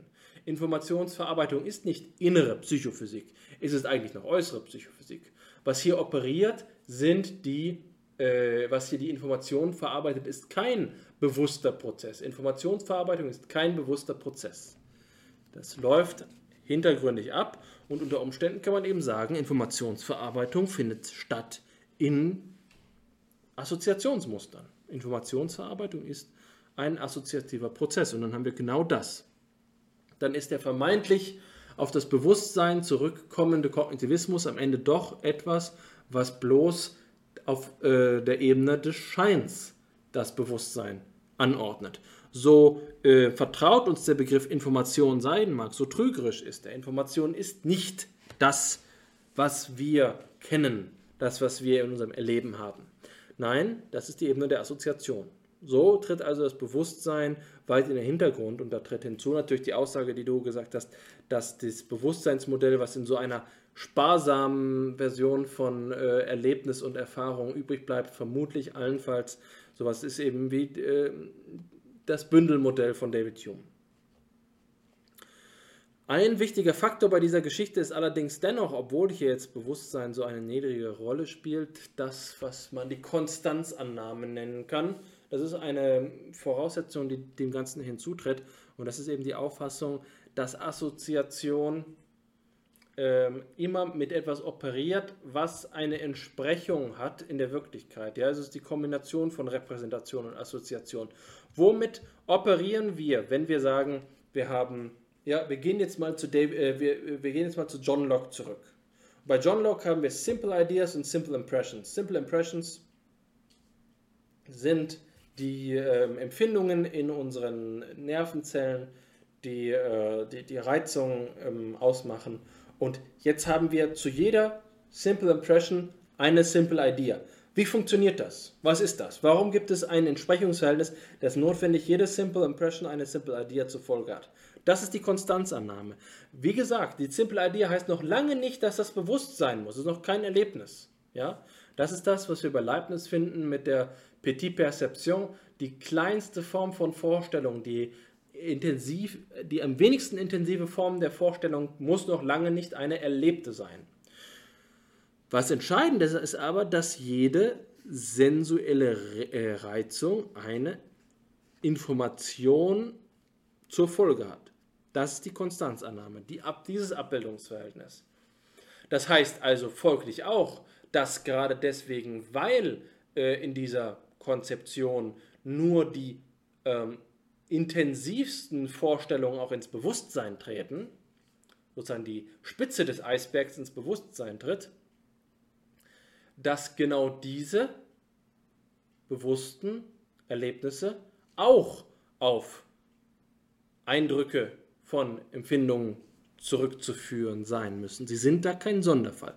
Es wird sich im Geist nichts finden, was nicht zuvor in den Sinnen gewesen ist. Das ist das absolute Prinzip des Empirismus.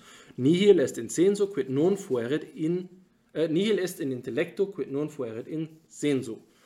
Das heißt, die Konstanzannahme gilt für das Bewusstsein. Jetzt zeigt sich aber in der Gestaltpsychologie, vor allen Dingen bei der Grazer Schule, die der Gestaltpsychologie vorausgeht, der Schule von Alexius Meinung, zu der Christian von Ehrenfels gehört, dass wir Bewusstseinsereignisse finden, die keine Korrespondenz zu Sinnesregungen haben. Hier ist die Konstanzannahme gebrochen.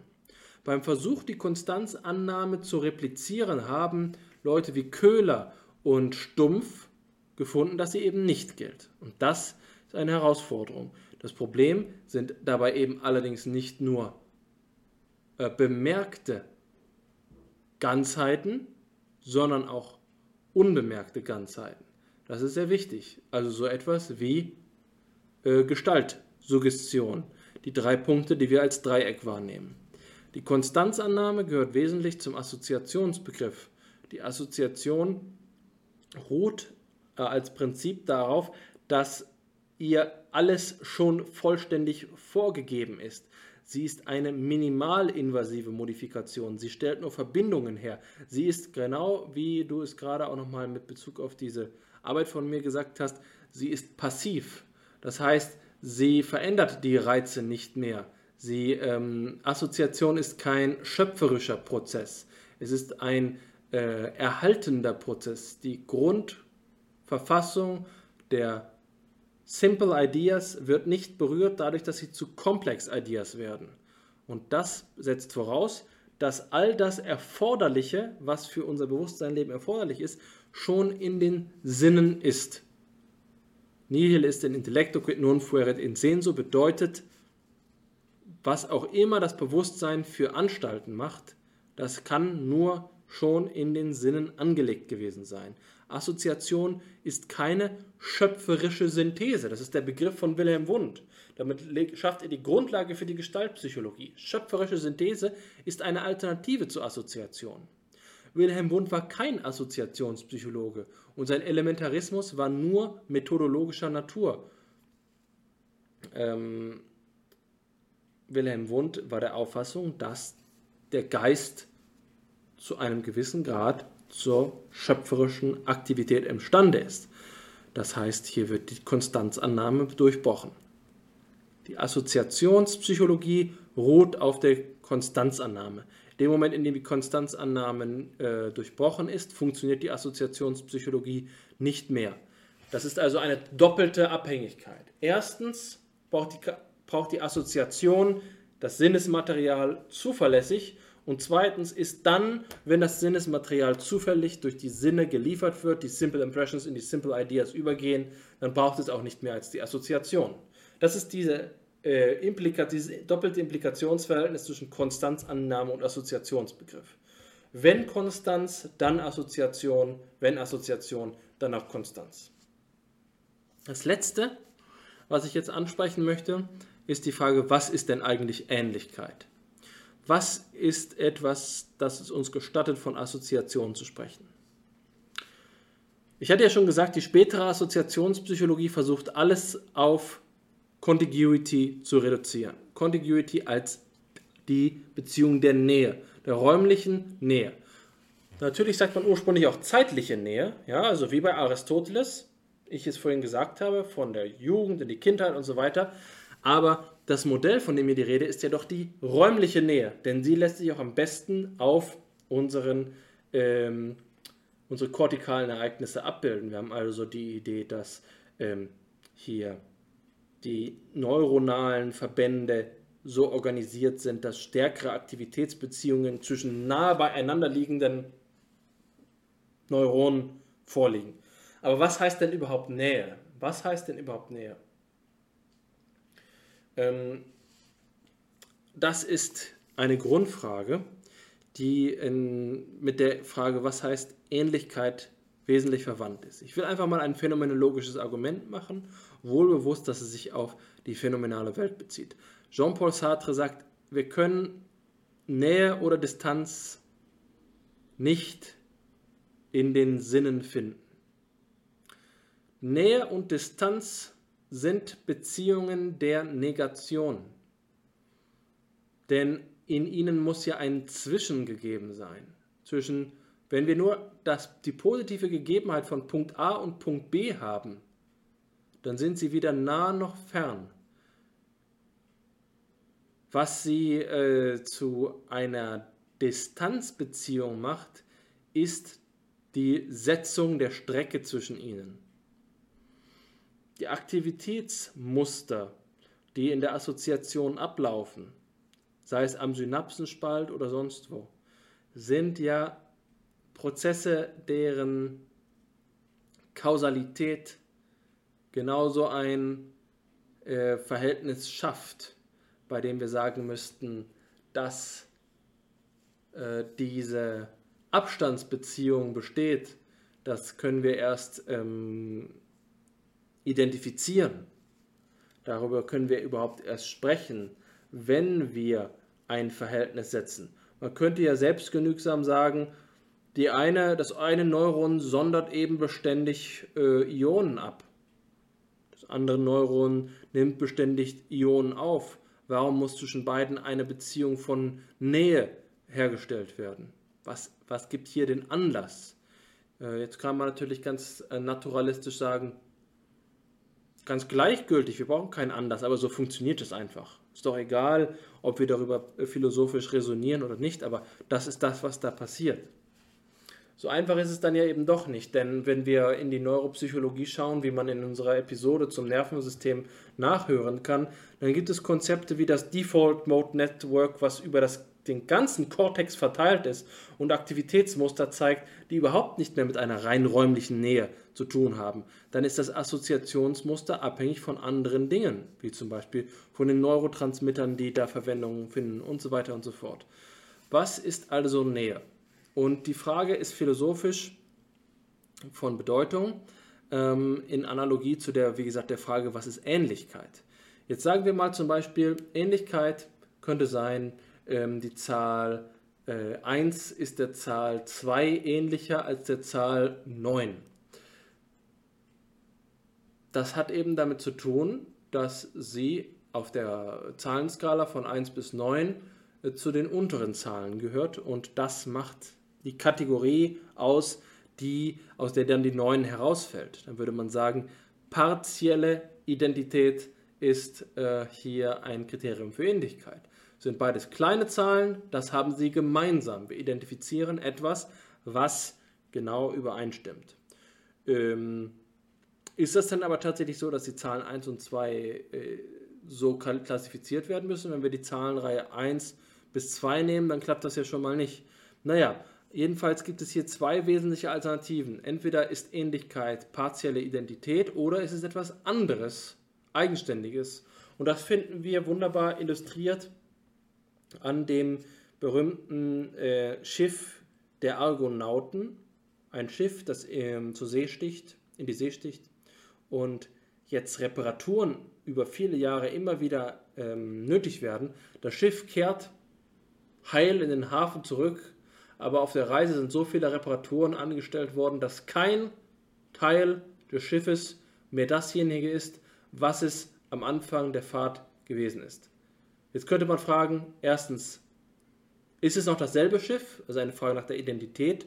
Und man kann auch noch nüchterner fragen, ist dieses neue Schiff dem ursprünglichen Schiff ähnlich? Könnte man jetzt sagen, obwohl keine partielle Identität äh, besteht haben wir doch noch immer äh, ein Schiff desselben Typs. Das ist das, was die analytische Philosophie den Unterschied zwischen Types und Tokens und Tokens nennt. Types, Typen und ähm, Einheiten. Ja, also, ähm, wenn wir über mögliche Assoziationsmuster sprechen und sagen, hier gibt es ein inhaltliches Kriterium, weswegen bestimmte Assoziationen stattfinden sollen, sei es Kontiguität, oder Contiguity oder Resemblance, Ähnlichkeit, dann erfordert das einigen konzeptuellen Ballast. Man kann sich hier nicht so leicht ähm, aus der Affäre reden, indem man auf so eine Selbstverständlichkeit wie ja Regen und Regenschirm, das findet doch gleichzeitig statt, äh, zurückweist. Wir kennen alle diese wunderbaren Intelligenztests, äh, Items, bei denen man sagt, welches der folgenden vier Objekte gehört nicht in die Reihe. Banane, Birne, Apfel, Kartoffel. Was äh, gehört nicht dazu? So, und jetzt sagen wir vermutlich alle Kartoffel, weil es Gemüse ist. Aber äh, was ist jetzt, wenn es hier Banane, äh, Apfel und Kartoffel im Gegensatz zur Banane gestellt werden, weil sie der Form ähnlich sind?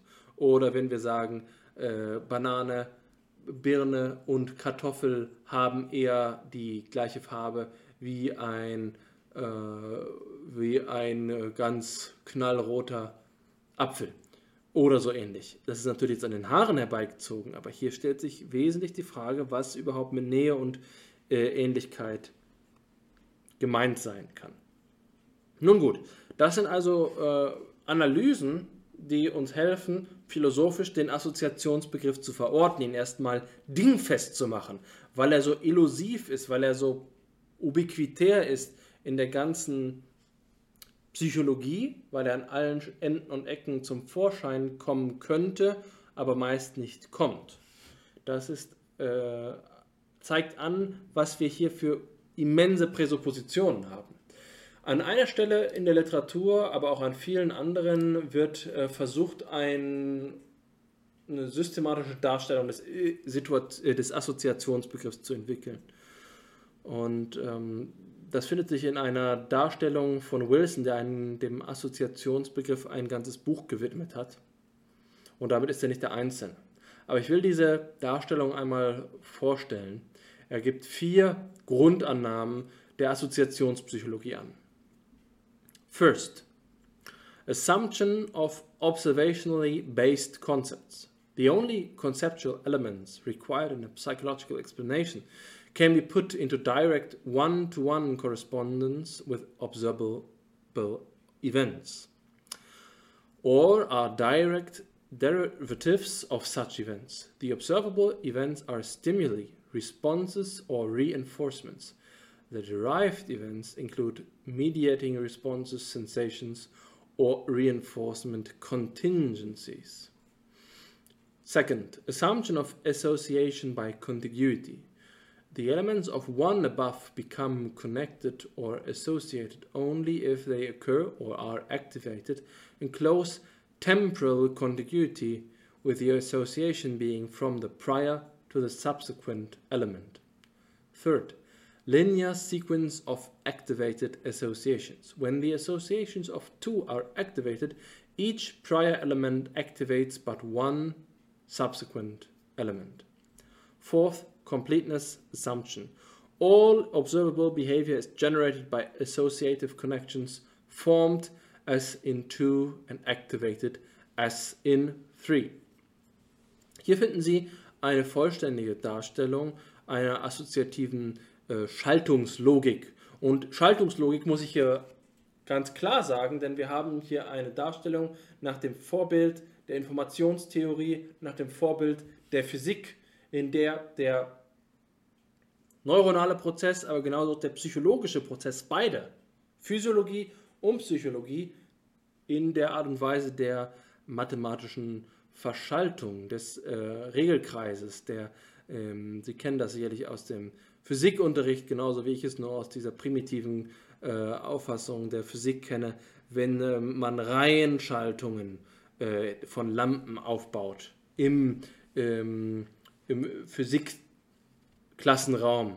Ja, dann ist es so, dass dann geht die Lampe nicht, äh, die ist äh, liederlich behandelt worden zuvor, da muss man sie austauschen, sonst ist die ganze Lichterkette nicht mehr möglich oder man macht es mit einer Parallelschaltung und dann kann auch mal eine Lampe ausfallen. Ja, wenn Sie in den Biergarten gehen, dann blüht, glüht auch manchmal eine Lampe nicht, obwohl die alle so miteinander äh, verreiht sind. Scheinbar, weil es nur eine Schnur lang geht, sind die implizit doch parallel geschaltet. Naja, also das ist hier jetzt auch genauso eine äh, der Physik entsprechende Auffassung und das zeigt eben, wie die Assoziationspsychologie immanent strukturiert ist. Es ist etwas, was aber wohlgemerkt nicht aus der Physik stammt. Das haben wir gerade rekonstruiert. Das ist eine ältere Idee. Es ist eine gemeinsame Wurzel. Das physikalische Erklären von elektrischen Folgen, Sequences, entspricht auch dem der psychologischen und ähm, physiopsychologischen Aktivierungsmuster. Äh, dieses Modell finden wir hier. Entscheidend, Punkt 1, die Identifikation von spezifischen Elementen. Und zwar Abbildung auf Beobachtbarkeit. Beobachtbarkeit hier in einem strikt externalistischen Sinne. Messbar, wiegbar, sichtbar, aber doch keinesfalls ähm, erlebbar in der Introspektion. Weit, weiterer Punkt ist hier Contiguity und zwar diejenige der Zeit. Temporal Contiguity. Wie gesagt, in einer physiologischeren, materialistischeren Psychologie ist es eher die Contiguity of Space. Da sagt man dann, ähm, wie der österreichische Nobelpreisträger für was war es, Biologie, ähm, Kandel, Erik Kandel, das ist doch die Aktivierung der, des Gedächtnismusters, das wir dann auch in der ähm, Biologie äh, des menschlichen, was war es, Thalamus, äh, wenn ich mich recht erinnere, wiederfinden. Ähnlich so wie bei dieser Seeschnecke, bei der Meeresschnecke, bei der Tiefseeschnecke, deren Name jetzt gerade entfallen ist. Vielleicht fällt es dir ja ein.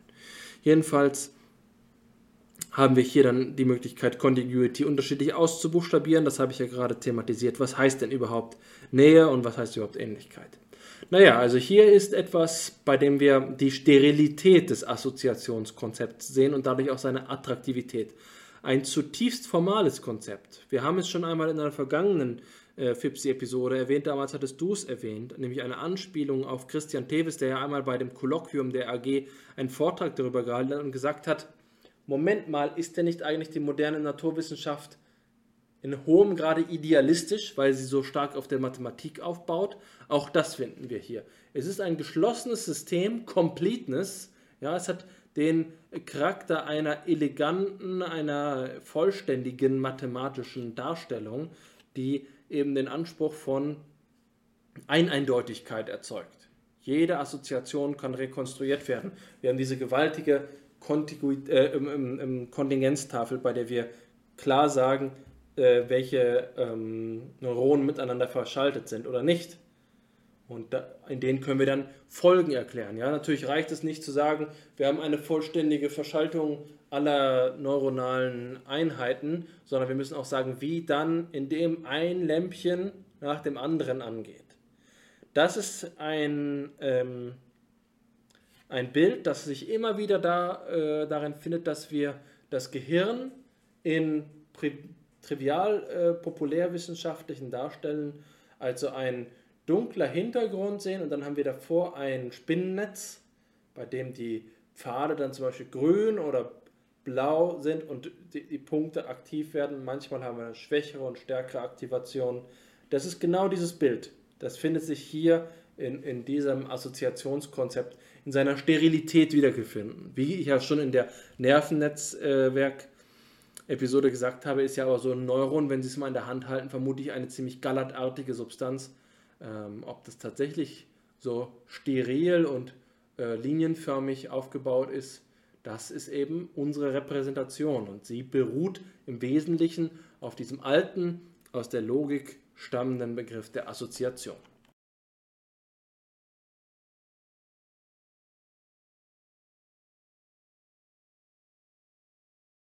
Vielen Dank, Alexander, für deine Ausführungen. Das war jetzt wie ein zweiter Eröffnungsvortrag. Insofern hast du auch sehr vieles von dem, was ich ähm, mir so notiert hatte, schon vorweggenommen, schon angesprochen. Aber ähm, ich möchte doch noch einmal einen Diskurs öffnen, der ähm, diese Quelle betrifft, die du gerade verlesen hast, äh, zu, zuletzt von Wilson, und zwar zurückkommend auf einen Diskurs, den du angestimmt hast, als du noch einmal Nisbet und Wilson diskutiert hast. Und da hast du ja die Idee entwickelt, dass Informationsverarbeitung als assoziativer Prozess aufgefasst werden könnte. Das schließt für mich an an eine Diskussion, die wir in unseren ähm, Seminaren geführt, äh, in unserem Seminar letztes Semester entwickelt haben, und zwar die ähm, Frage danach, ob zwischen ähm, Behaviorismus und Kognitivismus überhaupt eine, ein, ein Bruch stattgefunden hat, ein Paradig Paradigmenwechsel stattgefunden hat im engeren Sinne. Im Lichte deiner Ausführungen scheint oder deine Ausführungen scheinen mir zugleich ein Argument dafür geliefert zu haben, dass es eben eine eine Kontinuität zwischen beiden Paradigmen geben könnte, das gerade in ihrer, ähm, im Assoziationsbegriff ausgesprochen werden könnte. Also wenn es nicht nur so ist, dass mh, hm, die Paarung von Stimulus and Response auf den Assoziationsbegriff zurückgeführt werden kann, sondern eben auch die Symbolverarbeitung letztlich assoziativ ähm, vonstatten geht, dann ist das doch ein Argument dafür, dass der Unterschied gar nicht so groß sein muss. Es ist natürlich eine Frage, ob weiterhin das Argument gilt, das ich auch vorhin schon genannt hatte, als es um die Frage ging, ob was ähm, den britischen Empirismus, den Behaviorismus und den Kogniti äh, Konnektionismus miteinander verbindet. Da hatte ich gesagt, ähm, sie alle weisen eine empiristische Grundhaltung auf. Und wer empiristisch denkt, denkt bis zu einem gewissen Grad assoziationistisch. Es ist die Frage, ob das schon genügt, um zu erklären, warum ähm, ähm, auch Behaviorismus und Kognitivismus gewisse Ähnlichkeiten miteinander aufweisen oder ob man eben noch einmal tiefer und weiter gehen muss. Und ich denke, dass das naheliegende, äh, dass eine, eine naheliegende Vergleichsdimension diejenige ist, die eben bei dir auch schon eine Rolle gespielt hat, zwischen Schein und Sein. Na, und wie eben Behaviorismus und Kognitivismus einander sich ähm, zu diesem Gegensatzpaar verhalten. Ähm, das betrifft, das war der Hintergrund dieser Idee natürlich, diese Vorstellung, die in der Quelle ähm, ausgesprochen wurde, dass es so etwas gibt wie eine Annahme der äh, Beobachtbarkeit. Ne? Also es gibt eine Annahme der Beobachtbarkeit, insofern muss das, was ähm, in den Geist kommen kann, das Gegenstand der Assoziation werden soll, auch einen Anschein haben. Es muss auf der Ebene des Scheins erfahrbar werden, sonst kann es nicht in den Geist kommen. Ne? Also das ist die, der Hintergrund. Aber jetzt, wenn wir diesen Gegensatzpaar, dieses Gegensatzpaar noch einmal betrachten, Schein und Sein, dann ist es ja zugleich das Gegensatzpaar, an dem sich, jetzt weiß ich nicht, ob du das in der Vorbesprechung der heutigen Episode gesagt hast oder schon in der Aufnahme, aber das sich fassen lässt unter ähm, einen Grundgestus einer gewissen Auffassung von Wissenschaft, nämlich der Galileo, galileischen Auffassung von Wissenschaft, dass die, Wissenschaft, die Aufgabe der Wissenschaft es ist, den Übergang herzustellen vom Schein zum Sein. Also wir haben die Welt des bloßen Scheines, der noch ungereinigt ist durch wissenschaftliche Methodologie und dann haben wir eben das, was man zusammenfassend die wissenschaftliche Methode nennt, dass diese Reinigung durchführt und dadurch das erschließt, was hinter dem Schein liegt, nämlich die Tatsachen, die Realität. So, und ähm, jetzt kann man fragen, äh, jetzt kann man natürlich ähm, auf den ersten Blick feststellen, dass die Assoziation nicht dazu in der Lage ist, diesen Übergang zu leisten. Also die Assoziation, der Assoziationismus, ähm, so könnte man es präziser sagen, findet sich vor dem Problem, wie nicht Beobachtbares in den Geist kommen soll. Ne? Also wie findet das statt? Wie habe ich zum Beispiel einen Begriff davon, was du weißt? Das ist nichts anderes als eben einen weiteren Diskurs anzusprechen, den du jetzt schon auch vorhin erwähnt hast, nämlich ähm, im selben Kontext, als du von Nisbet und Wilson gesprochen hast, den Diskurs über die sogenannte Theory of Mind. Die Theory of Mind hat, so wie es der Zufall will, auch einen Ursprung im britischen Empirismus, und zwar in der ähm, Theorie, so wie sie John Stuart Mill entwickelt hat. Mill schreibt in einer seiner weniger bekannten Schriften über die Philosophie von William Hamilton, ähm, entwickelt, entwickelt er diesen Begriff, ähm, diese Theorie der, des Analogieschlusses, des Zuganges zum Fremdpsychischen durch den Analogieschluss. Diese Theorie bildet zugleich die Grundlage von dem, was wir heute auffassen, das im heutigen Diskurs noch eine Rolle spielt als Theorie-Theorie. Die grundlegende Idee der Analogieschlusstheorie ist, dass wir ähm, gewisse ähm, Ante Antezedenzien haben, vorhergehende Bedingungen, beispielsweise die Situation, der Körper, unser Lebendigsein, die verbunden sind mit gewissen mentalen Zuständen, die inneren Erlebnisse, die wir erst personal erleben, beispielsweise das Empfinden von Schmerz und gewisse Folgezustände, ähm, Konsequenzen, beispielsweise ein verzerrtes Gesicht, Zusammenzucken und so weiter. Und jetzt hat sich, stellt es sich eben so dar, dass wir, ähm, wenn wir fremd verstehen wollen, beim anderen nur die Antizidentien und das, was bei Mill Sub, ähm, Subsedentien, Sukzedentien heißt, so muss man es sagen. Ähm, also nur die vorhergehenden und die nachfolgenden. Ähm, die vorhergehenden Bedingungen und die nachfolgenden Effekte können wir beobachten. Das, worum es aber im empathischen Verstehen eigentlich geht, nicht. Also das, was ich gerade als meinen Begriff von deinem Wissen ähm, angesprochen habe, ist ja selbst nicht beobachtbar. Es ist also auch nicht etwas, das einfach so gegeben wäre, sondern, und das ist gerade der springende Punkt der Analogieschlusstheorie und auch der Grund, warum ich das in diesem Kontext jetzt erwähne, es muss erschlossen werden. Und ähm, es wird erschlossen auf der einen Seite auf Basis des Beobachteten, insofern ist es ein induktiver Schluss, ähm, aber auf der anderen Seite wird es erschlossen aufgrund der Ähnlichkeit, die wir beide aufweisen.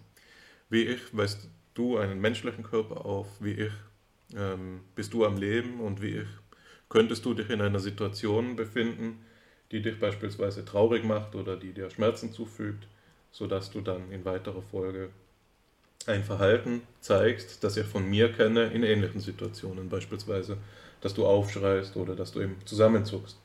Und jetzt ist es diese Ähnlichkeit, die es mir gestattet, den Rückschluss zu ziehen darauf, dass du ähm, einen ähnlichen Typ psychologischen Zustandes empfindest, wie ich ihn empfinde, wenn ich dasselbe Verhalten in derselben Situation an den Tag lege. Und das ist der Moment, in dem wir eben die Brücke äh, geschlagen haben zwischen dem Beobachtbaren und dem Unbeobachtbaren. Der springende Punkt bei Mills Theorie ist, dass sie nicht auskommt ohne die Annahme einer erstpersonalen Perspektive in der Erfahrung. Also es muss diese Ebene geben, in der ich Zugang zu meiner, um es mit Nägel zu sagen, What is it likeness habe, um ähm, den Schluss darauf ziehen zu können, dass du aufgrund der, der beobachteten Ähnlichkeit einen ähnlichen Zustand aufweisen kannst. Und jetzt ist eben die Frage, aber das ist ein Detaildiskurs der Empathietheorie, was genau da erschlossen wird. Ist das dein Zustand selbst? Ne? Also, ähm, habe ich auch Zugang zu deiner What is it likeness? Wohl kaum.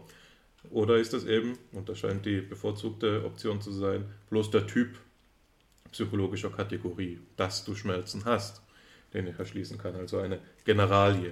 Ja? Kein, eine individuelle Tatsache, sondern eine Generalie ist das, was hier erschlossen wird. Also der Assoziationismus kommt hier gepaart in der Theorie von John Stuart Mill mit einer Auffassung, ähm, mit einer theoretischen Auffassung unserer Erfahrung. Es ist nicht so, dass alles das, was wir gegeben haben, intuitiv gegeben wäre oder rein sinnlich gegeben wäre, sondern es ist eben auch so, dass vieles erschlossen werden kann. Und das ist die Kehrseite von dem, was wir vorhin als Irrationalismus ähm, beschrieben haben, der auf den äh, Assoziationsbegriff zurückgeht. Das ist diese Seite dieses Menschenbildes, die, die hier nahegelegt wird, nämlich dass wir im höchsten Maße rational verfahren und anspruchsvolle Schlusstechniken selbst für die einfachsten, scheinbar einfachsten Leistungen ähm, unseres alltäglichen Lebens erbringen. Ich möchte nur ein Detail zu Mill ergänzen. Also Mill gibt es ja doppelt. James Mill, John Stuart Mill. Der Vater ähm, hat einen rigorosen Assoziationismus vertreten. Der Sohn aber hat ihn relativiert. Und das ist wichtig zu sehen, dass ähm, John Stuart Mill die Theorie der Mental Chemistry entwickelt hat. Mental Chemistry ist ein Begriff, den wir heute aus der Popkultur kennen, aber er bedeutet bei John Stuart Mill einen, eine Variation, eine Abschwächung des radikalen Assoziationsdenkens. Und äh, es geht dabei eben nicht mehr um ähm, einfache Elemente, sondern aus äh, zum Beispiel um Aggregate und es es handelt sich dann nicht mehr um diese Isolation von Assoziationen in einer passiven Weise, sondern hier wird der Weg zu einer Dynamisierung des Assoziationsbegriffs gebahnt. Was gleichzeitig bedeutet, dass er natürlich seine Drastik verliert. Im rein, in der Reinform hat der Assoziationsbegriff die Bedeutung von einer bloß minimalen Relation. Und das ist entscheidend, denn wie Max Scheler sagt, ist eben ein Kerngehalt aller empiristischen Philosophie, dass sie die Wahrheit im einfachsten sucht. Das Atom, das einfachste Element, ist eigenschaftslos, es ist bloßer Ort. Und die Assoziation ist eigenschaftslos, sie hat keine Mechanik, sie hat keine äh, Offenheit, sie hat keine Ambivalenz, sie kann sich nicht entscheiden, sie hat keine Freiheit, sondern sie macht nur eines, die nackte Verknüpfung. Deswegen will man sie eben auch reduzieren und, und Resemblance rausbekommen aus dem System. Bloße Contiguity soll übrig bleiben, denn dann haben wir äh, eine schlichte, ein schlichtes Element und eine, eine schlichte Verbindung. Als Grundelemente, als letzte Erklärungsprinzipien der ganzen Assoziationspsychologie. Das nennt äh, Ludwig Pongratz, ich glaube, ich hatte es vor ein paar Episoden erwähnt, auch das Prinzip von äh, Backstein und Mörtel. Elemente sind die Backsteine und Mörtel sind die Assoziationen, die vollkommen ausreichen, um ein ganzes Haus zu bauen. Das ist mir ein Haus, das nur aus Backsteinen und Mörtel besteht. Aber das ist ja gerade die Schönheit dieses Bildes, dass es anzeigt, wie absurd das Ganze ist. Naja, äh, das war nur meine Anmerkung zu John Stuart Mill. Weil du jetzt schon von der nächsten Quelle gesprochen hast, würde ich sie aber auch noch einführen wollen. Ich hatte sie ja ausgewählt. Wir machen jetzt nämlich einen größeren Schritt nach vorne. Wir haben jetzt viel über 17. und 18. Jahrhundert, 19. Jahrhundert gesprochen. Wir sprechen jetzt um die aktuellste Relevanz eines genuin assoziationistischen Konzepts. Und das ist im Kognitivismus, im Bannkreis also der Leute, die wir heute schon erwähnt haben, Chomsky, Newland Simon, Tversky Kahnemann, dazu gehören eben noch deutlich viele weitere Koryphäen, aber eine dieser Koryphäen ist eben John Anderson, der das Projekt einer kognitiven Modellierung entwickelt hat. Und das kennen wir heute, es ist sehr bekannt geworden, ACT-R. ACT-R ist die neueste Fassung äh, und kognitive Modellierung heißt dabei im Gegensatz zu künstlicher Intelligenz, dass es nicht darum geht, eine eigenständige Form der Intelligenz, die dem Substrat der Maschine entspricht, zu erzeugen, sondern dass die menschliche Kognition repliziert wird mit Hilfe von Computern. Das Ziel dieses Modells ist also, das menschliche Denken abzubilden in einer Simulation. Und als Erklärungsansatz hat äh, Anderson dafür ähm, die Assoziation in Anspruch genommen. Wir zitieren jetzt hier also aus einem Text in der Psychological Review, einer einem Journal, das dafür bekannt ist, dass dort theoretische äh, Beiträge gemacht werden und Innovationen geleistet werden. Ein, ein amerikanisches ähm, Outlet. Dort heißt es, Our basic conception of human memory is that of a huge network of tens of thousands of nodes interconnected by associations. Baustein. Upon presentation of a word in study, we assume that the sensory features of that word activate the node in the network that corresponds to the word. The purpose of this list marker is to record the context prevailing during that presentation of the word. It does this by interconnecting the set of contextual nodes active at that moment. The marker thus acts like a label for a collection or bundle of contextual elements. The point of introducing associations to context is to provide a means for keeping track of the occasions and the lists in which particular words appeared. This would be difficult to implement on the basis of direct associations between the word and the contextual elements how would the subject sort out which contextual elements belong to which list? One obviously needs a direct, directed search process and the model to be described accomplishes this by searching only those associative pathways which have been recently tagged as useful for retrieving the word set under consideration. This model is realized in a computer simulation program described by Anderson. Since its particular task environment and testing ground was free recall of word lists, it has been dubbed FRAN, an acronym for free recall in an associative network.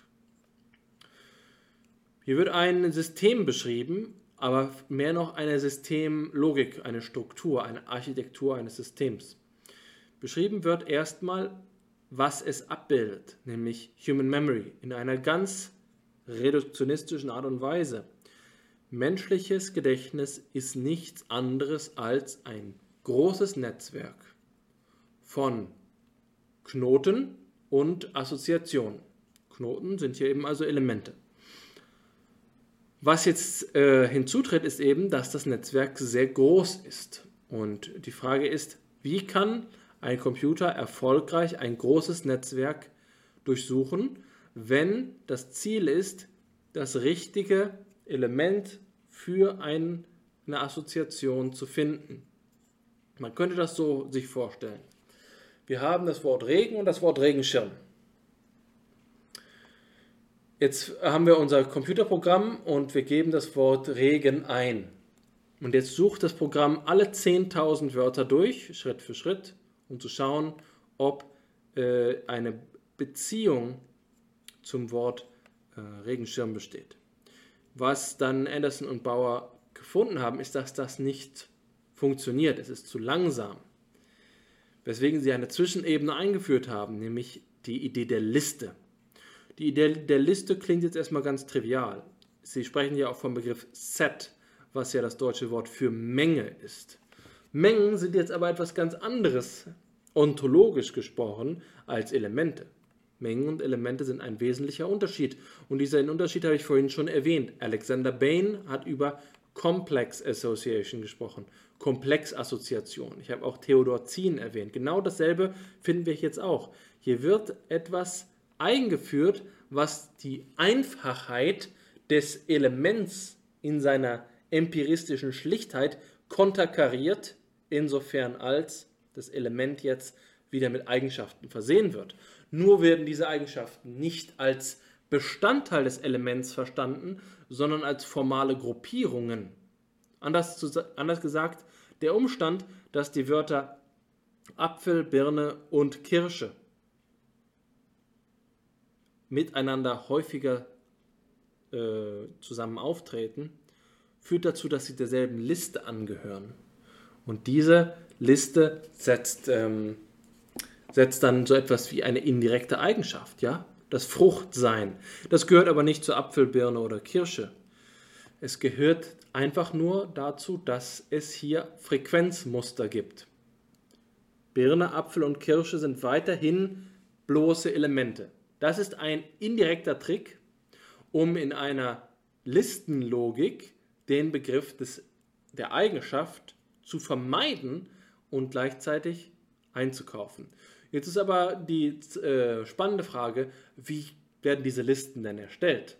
Sagt man, wenn ein Wort und ein anderes jemals zusammentrafen, dann werden sie schon eine Liste sein. Dann sind diese Listen garantiert keine Eigenschaften. Und die Antwort ist, dass dieses FRAN-Modell, F-R-A-N-Modell, idiosynkratische Regeln importiert, von, die von den beteiligten Wissenschaftlern äh, entwickelt worden sind, um die Listengenerierung ähm, darzustellen. Das ist ein kleinlauter Aspekt dieses Textes. Ähm, es ist zu sagen, die Idee äh, der Eigenschaft wird hier zwar umschifft, aber um, diese, um diesen äh, Trick durchzuführen, reicht das ganze, die ganze basale Systemlogik der Assoziation selbst nicht mehr aus. Es reicht eben nicht aus zu sagen, alles, was jemals zusammen als Wort aufgetaucht hat, macht eine Liste aus. Ja, selbst wenn man jetzt sagen würde, etwas muss mindestens 10% der gesamten ähm, Gesamtanzahl zusammen aufgetreten sein, reicht es auch noch nicht aus. Woher kommt denn die Zahl 10? Was macht hier denn die Schwelle aus? Woher kommt der Threshold? Wird der empirisch gewonnen? Das kann nicht sein, denn äh, da haben wir eine klare Situationsabhängigkeit. Wenn das ein universelles Prinzip für die Grundlegung von Empirie sein muss, dann muss es doch der Empirie logisch vorausgehen. Naja, also hier ähm, haben wir ein zirkuläres Verhältnis, das durchbrochen wird in dem Moment, in dem die, ähm, die Autoren und Autorinnen, die in diesem Kontext forschen, auf Menschengemachtes zurückgreifen müssen. Warum müssen sie darauf zurückgreifen? Das ist jetzt die entscheidende wissenschaftstheoretische Frage. Meine Antwort ist, weil der Assoziationsbegriff nicht ausreicht, um dem menschlichen Verhalten und Erleben gerecht zu werden. Was ein Gedächtnis ist, erschließt sich eben nicht darin, dass wir ein huge network of tens of thousands of nodes interconnected by associations haben. Das Gedächtnis ist kein bloßer Speicher. Die Speichermetapher ist nicht ausreichend und das Gedächtnis ist eben auch nicht ein bloßes Netzwerk. Es mag Teile des Gedächtnisses geben, die das sind. Aber was dort gespeichert wird, ist bedeutungshaft, ist horizontal, ist in verschiedenen ähm, in Hinsichten auf der Ebene, die wir vorhin äh, Sein genannt haben im Verhältnis zum Schein, doch wieder auf den Schein zurückverwiesen. Es reicht nicht aus, Listen zu deklarieren, die Eigenschaften sind selbst relevant. Das heißt, wir müssen uns vom Epiphänomenalismus verabschieden, der der alles Bewusste hier bloß zum Appendix, zum Anhängsel des ähm, Netzwerks werden lässt. Hier in, diesen, in dieser Bemühung, den Assoziationismus zu heilen, indem man eine übergeordnete Komplexionsebene einführt, begibt man sich unmittelbar in die Schuldigkeit, diese Komplexion selbst zu erklären. Und was ich darin eigentlich tatsächlich nur finde, ist ein indirekter Versuch, Bedeutung ins System zu bringen, ohne den Begriff des Elements abzuschaffen. Wie gesagt, mich führt das dazu, dass obwohl dieses Modell, was ich jetzt gerade vorgestellt habe, Fran und, mehr, ähm, und seine Nachfolger, ACT und ACT-R und so weiter und so fort, es gab auch noch weitere Modelle, dass die in ihrer Strukturlogik unvollständig sind, wenn es darum geht, dem, der Simulation des menschlichen Erlebens und Verhaltens gerecht zu werden.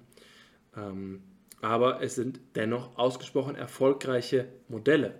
Die Frage ist also, worin besteht Ihr Erfolg? Ist es ein Irrtum der Psychologiegeschichte oder gibt es vielleicht doch etwas daran, was äh, damit verbunden ist? Und hier haben wir die wichtige Ambivalenz, die für mich eine entscheidende Schlussfolgerung aus der Auseinandersetzung mit dem Assoziationsbegriff ist. Der Begriff ist nicht entweder nur entweder tauglich oder vollkommen untauglich. Es gibt einen Verwendungsbereich, aber man muss sehr gut aufpassen, wie weit er ausgedehnt ist. Ich will anfangen mit einem kurzen Nachtrag, ähm, den ich vorhin vergessen habe zu erwähnen, als es noch um die Diskussion von ähm, John Stuart Mill ging. Und zwar ähm, denke ich, dass da ein Hinweis darauf wichtig ist, dass es hier kein reiner Assoziationismus mehr ist, der vorliegt. Aber es ist auch noch etwas äh, wichtig, nämlich ähm, an diesem Ansatz, das uns hilft, näher zu bestimmen, was genau vorliegt, wenn eine Assoziation vorliegt, also ähm, die Art der Relation näher zu bestimmen, die hier hergestellt wird. Und eine ähm, jüngere Arbeit, eine interpretative Arbeit zu der Analogieschlusstheorie ähm, Mills, wiederholt immer wieder, ich habe vergessen, welcher Autor es war, aber diese Arbeit wiederholt immer wieder diesen Punkt, dass ähm, der springende, also dass, dass die Aussage, um die es mir geht, die ist, dass das, was ähm, erschlossen wird, nicht bloß korreliert ist, sondern in einer kausalen Beziehung zueinander steht, also verbunden ist, echt verbunden ist.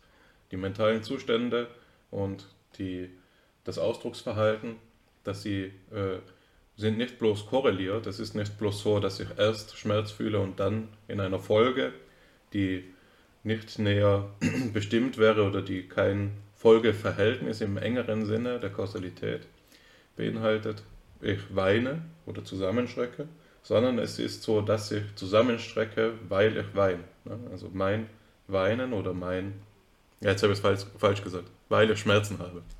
Ja, also mein Schmerz haben, das Aufweisen eines mentalen Zustandes, bedingt das Ausdrucksverhalten. Das ist die ontologische Voraussetzung dafür, dass Analogieschlüsse möglich sind. Und das ist nichts anderes, als zu sagen, dass es hier eine ähm, Assoziationsbeziehung gibt. Jetzt ähm, weiter zu der ähm, Frage nach dem Gedächtnis und diesem Fran-Modell. Ich denke, dass ähm, du es ganz gut dargestellt hast, was problematisch sein könnte an dieser Auffassung des ähm, Gedächtnisses, nämlich ähm, konkret eben, wie es denn nun zu der Herstellung der Listen kommt, wo die Rechtfertigung dafür liegt. Beispiel, du hast das Beispiel der Schwelle genommen in der äh, Festlegung eines, eines Perzentils beispielsweise. Ähm, das ist ein guter Punkt. Ich denke, da komme ich gerade her von den, der entwicklungspsychologischen Lektüre der letzten Tage, dass ein materiales Gegenargument ist äh, in der Idee der angeborenen Ideen aufzufinden äh, wäre. Also eine Herausforderung für, das Assozi für den Assoziationismus und dem ihr zugrunde liegenden Menschenbild, dass ähm, das Kind so etwas wäre wie ein Tabula rasa, also nichts anderes als eine ähm, Umformulierung dieses Gedankens, den du als Grundgedanken des Empirismus ausgesprochen hast, nämlich nihil est in intellectu quid non fuerent in senso, nichts ist im Geist, das nicht vorher in den Sinnen war. Ähm, dieser Gedanke ist einer, der problematisiert wurde in der Entwicklungspsychologie ungefähr seit den 80er Jahren. Also es ist ein Gedanke, der noch besser vereinbar ist mit der älteren Entwicklungspsychologie bei Jean Piaget, der ja als die erste Stufe der ähm, kognitiven Entwicklung des Kindes die sensomotorische Stufe angenommen hat. Also äh, das der, die kognitiven Fähigkeiten von Kindern zwischen 0 und 2 Jahren können seiner Meinung nach vor allen Dingen durch behavioristische Erklärungsmuster beschrieben werden. Es ist noch nicht nötig, dort interne mentale Prozesse anzunehmen, die spontanen Charakter hätten und so weiter. Das ist das Bild des Kindes, das problematisiert wird, beispielsweise in der Arbeit von Alison Gopnik. Die Annahme hier ist die, dass, und ich schlage gleich die Verbindung zu, den, zu diesem Gedächtnismodell, die Annahme hier ist die, dass Kinder von Geburt an sogenannte Mentalisten sind. Ne? Sie sind nie Behavioristen, sie sind immer schon Mentalisten. Und das nichts anderes bedeutet, als dass die Idee der angeborenen Ideen eben neu erwogen werden muss. Ähm, ein Befund, der in diesem Zusammenhang ins Feld geführt wird, ist einer, der deinem Doktorvater Guido Cusinato auch besonders wichtig ist, nämlich die primäre Intersubjektivität, von, die von Colney, der Nachname ist immer sehr schwierig für mich, Trevor Raffan oder irgendwie so, ähm, festgestellt wurde. Das heißt, schlussendlich die Melzow hat auch ähnliche Experimente gemacht.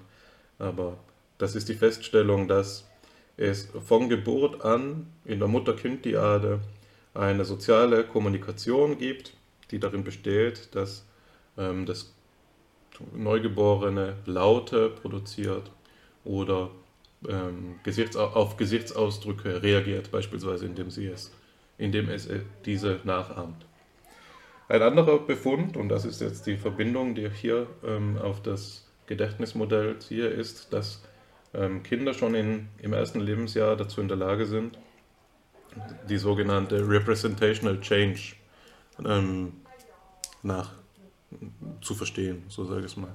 Representational Change bedeutet den Übergang von einem mentalen Zustand zu einem anderen.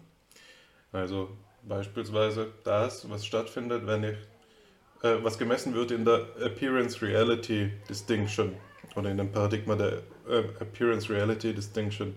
Dort ist die Aufgabe die, dass ähm, etwas, das wie etwas zu sein scheint, tatsächlich etwas anderes ist, als es zu sein scheint, festzustellen.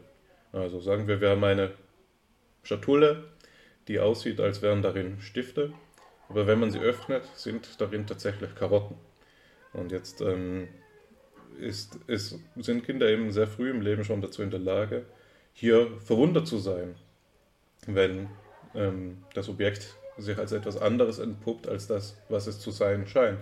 Und darüber hinaus ist es eben auch so, dass sie sich ab einem gewissen Alter dann äh, auch noch darüber, äh, dazu in der Lage sind, festzustellen, dass sie vorhin etwas anderes geglaubt hatten als das, was sie nun glauben. Also es hat hier so eine Veränderung in der Repräsentation stattgefunden, die dann eben auch noch berichtet werden kann. Also die Grundnachricht, die ähm, mit die hier zur Kritik anbieten will für dieses rein assoziationistische oder vorgeblicherweise rein assoziationistische Modell des Gedächtnisses ist es, dass es so zu sein scheint, dass unser Gedächtnis von Anfang an, von Geburt an komplexer äh, strukturiert ist und eben durch Elemente strukturiert ist, die gewisserweise Universalien menschlichen Erinnerns sind, aber äh, und als solcher nicht aufgehen in einer bloßen Verknüpfung von sinnlich gegebenen, sondern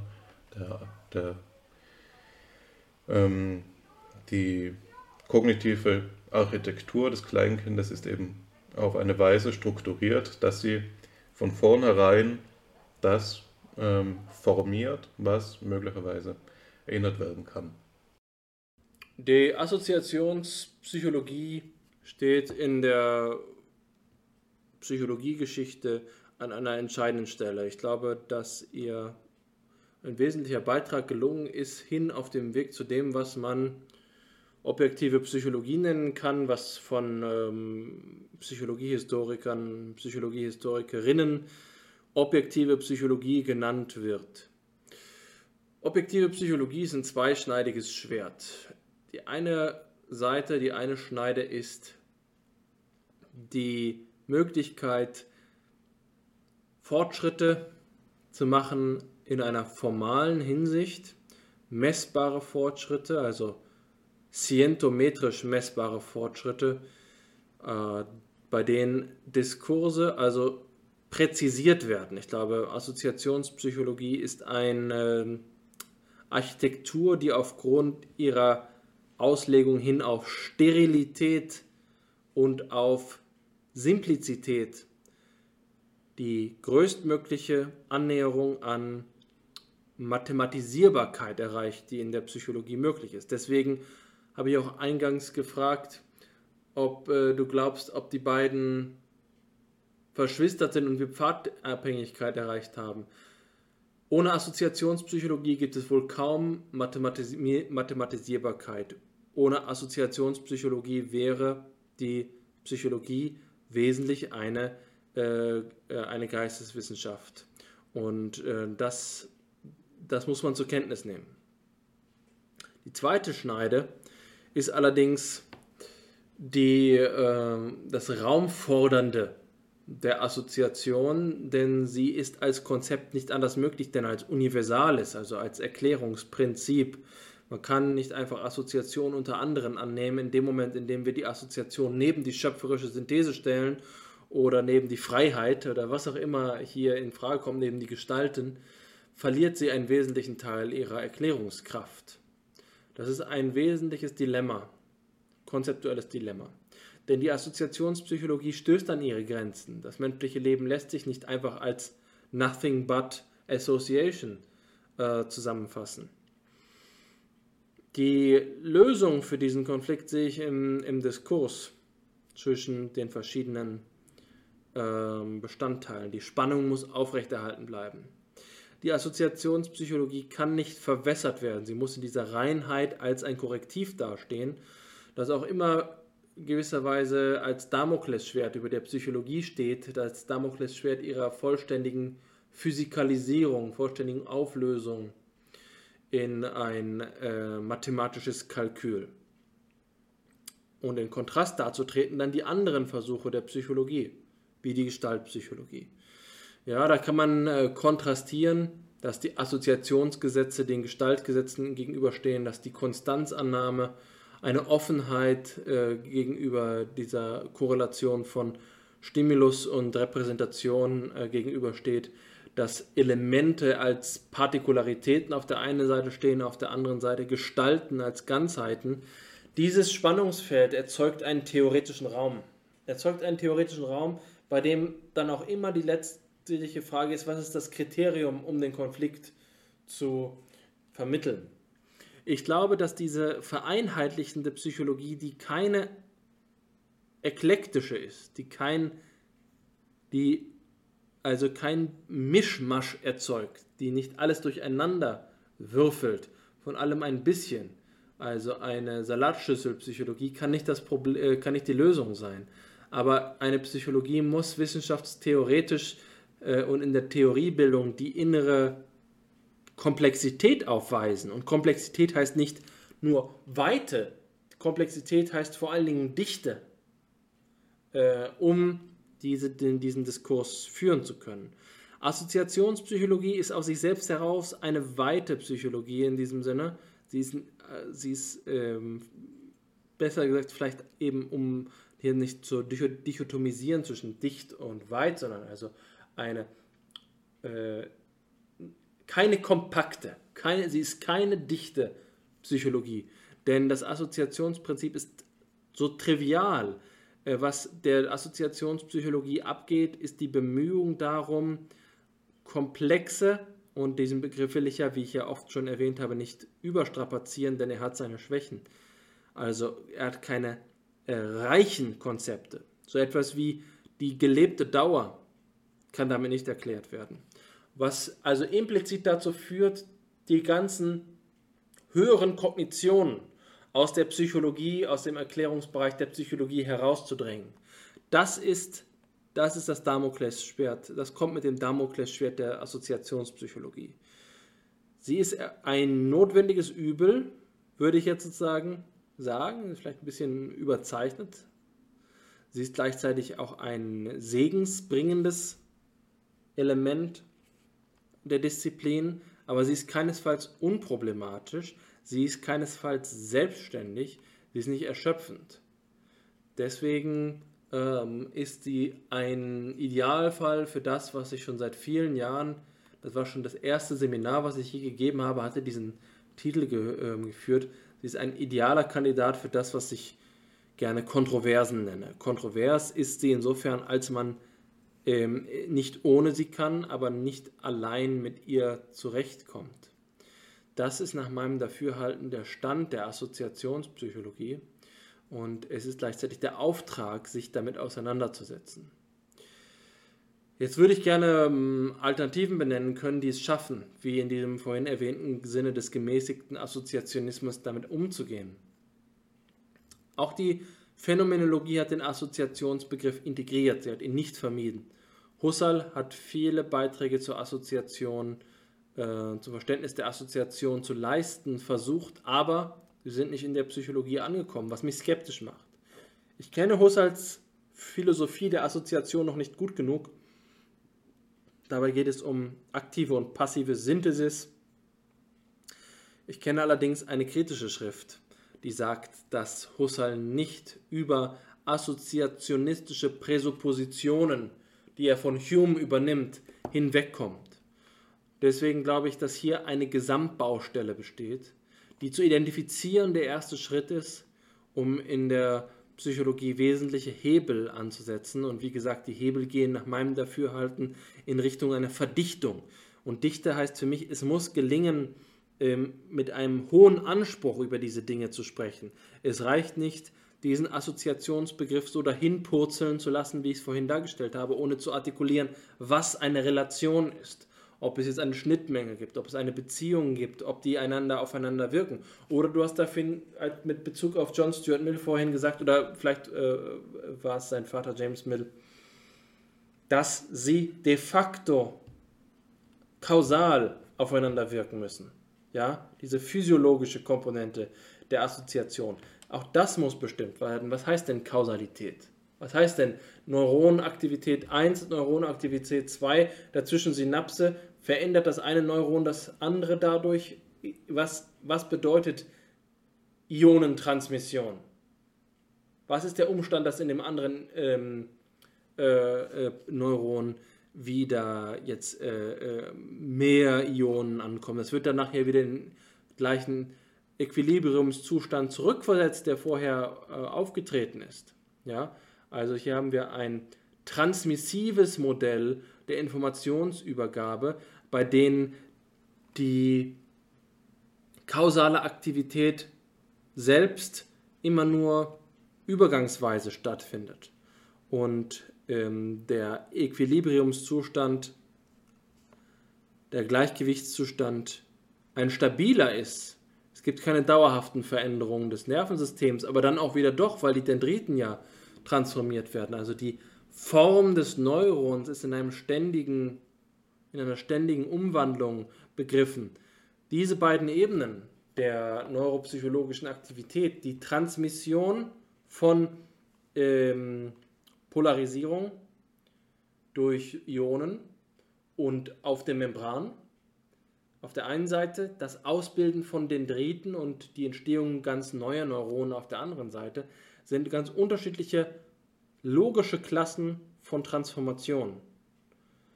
Und äh, das zu integrieren, meine ich mit Dichte. Die aktuelle Debatte reicht noch nicht einmal daran heran, den Assoziationsbegriff zu verhandeln. Obwohl sie vielleicht in ihrer äh, biologischen Strukturanalyse das Potenzial hergibt.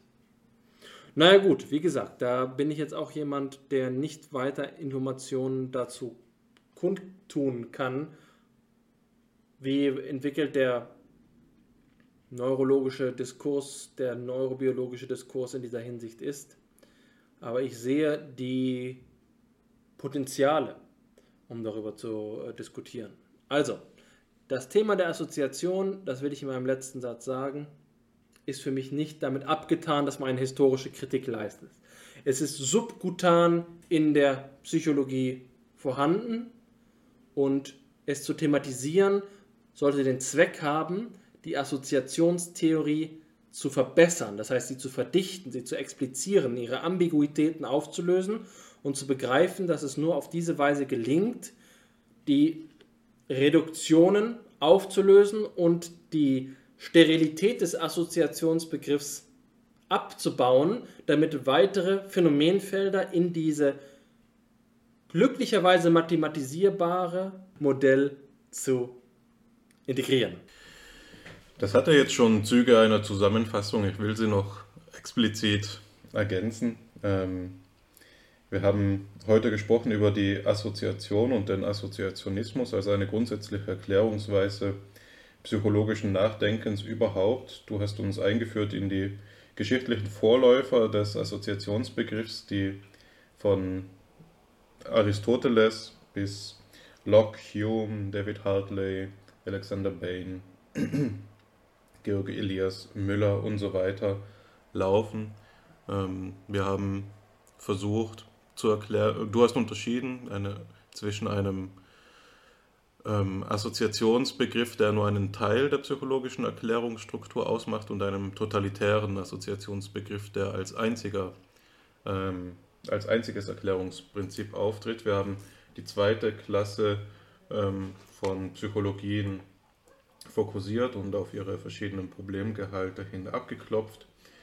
Ähm, ich denke, dass man mit Fug und Recht sagen kann, dass im Zentrum dieser Problematik immer das Problem der, der Einheit des Bewusstseins mitschwingt, insofern dem Assoziationismus ein Elementarismus des Seelenlebens entspricht, denn nur wenn das, was verbunden wird, ursprünglich unverbunden ist, hat es einen Zweck, ähm, ein Verbindungsprinzip als letztes Erklärungsprinzip für die Psychologie anzunehmen.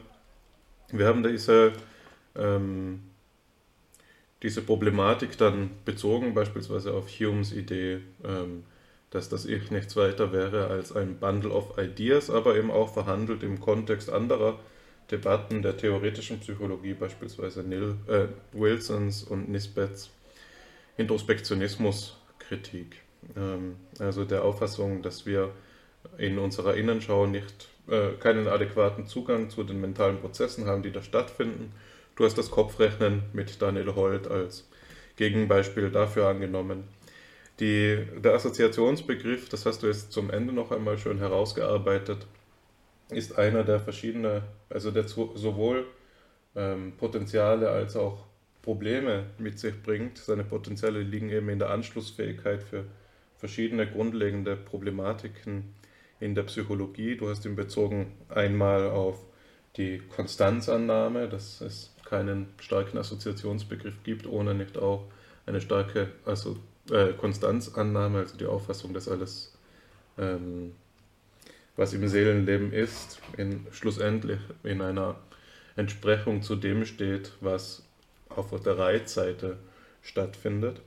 Wir haben den Assoziationsbegriff immer wieder jetzt verhandelt vor dem Hintergrund der Frage danach, was die Ähnlichkeit ist und ob, ähm, was uns weitergeführt hat zu der Frage danach, ob die ursprünglich postulierten Assoziationsgesetze, bei Hume finden sich ja drei, nicht reduziert werden könnten auf weniger. Ne? Schlussendlich vielleicht nur, auf vielleicht nur eines.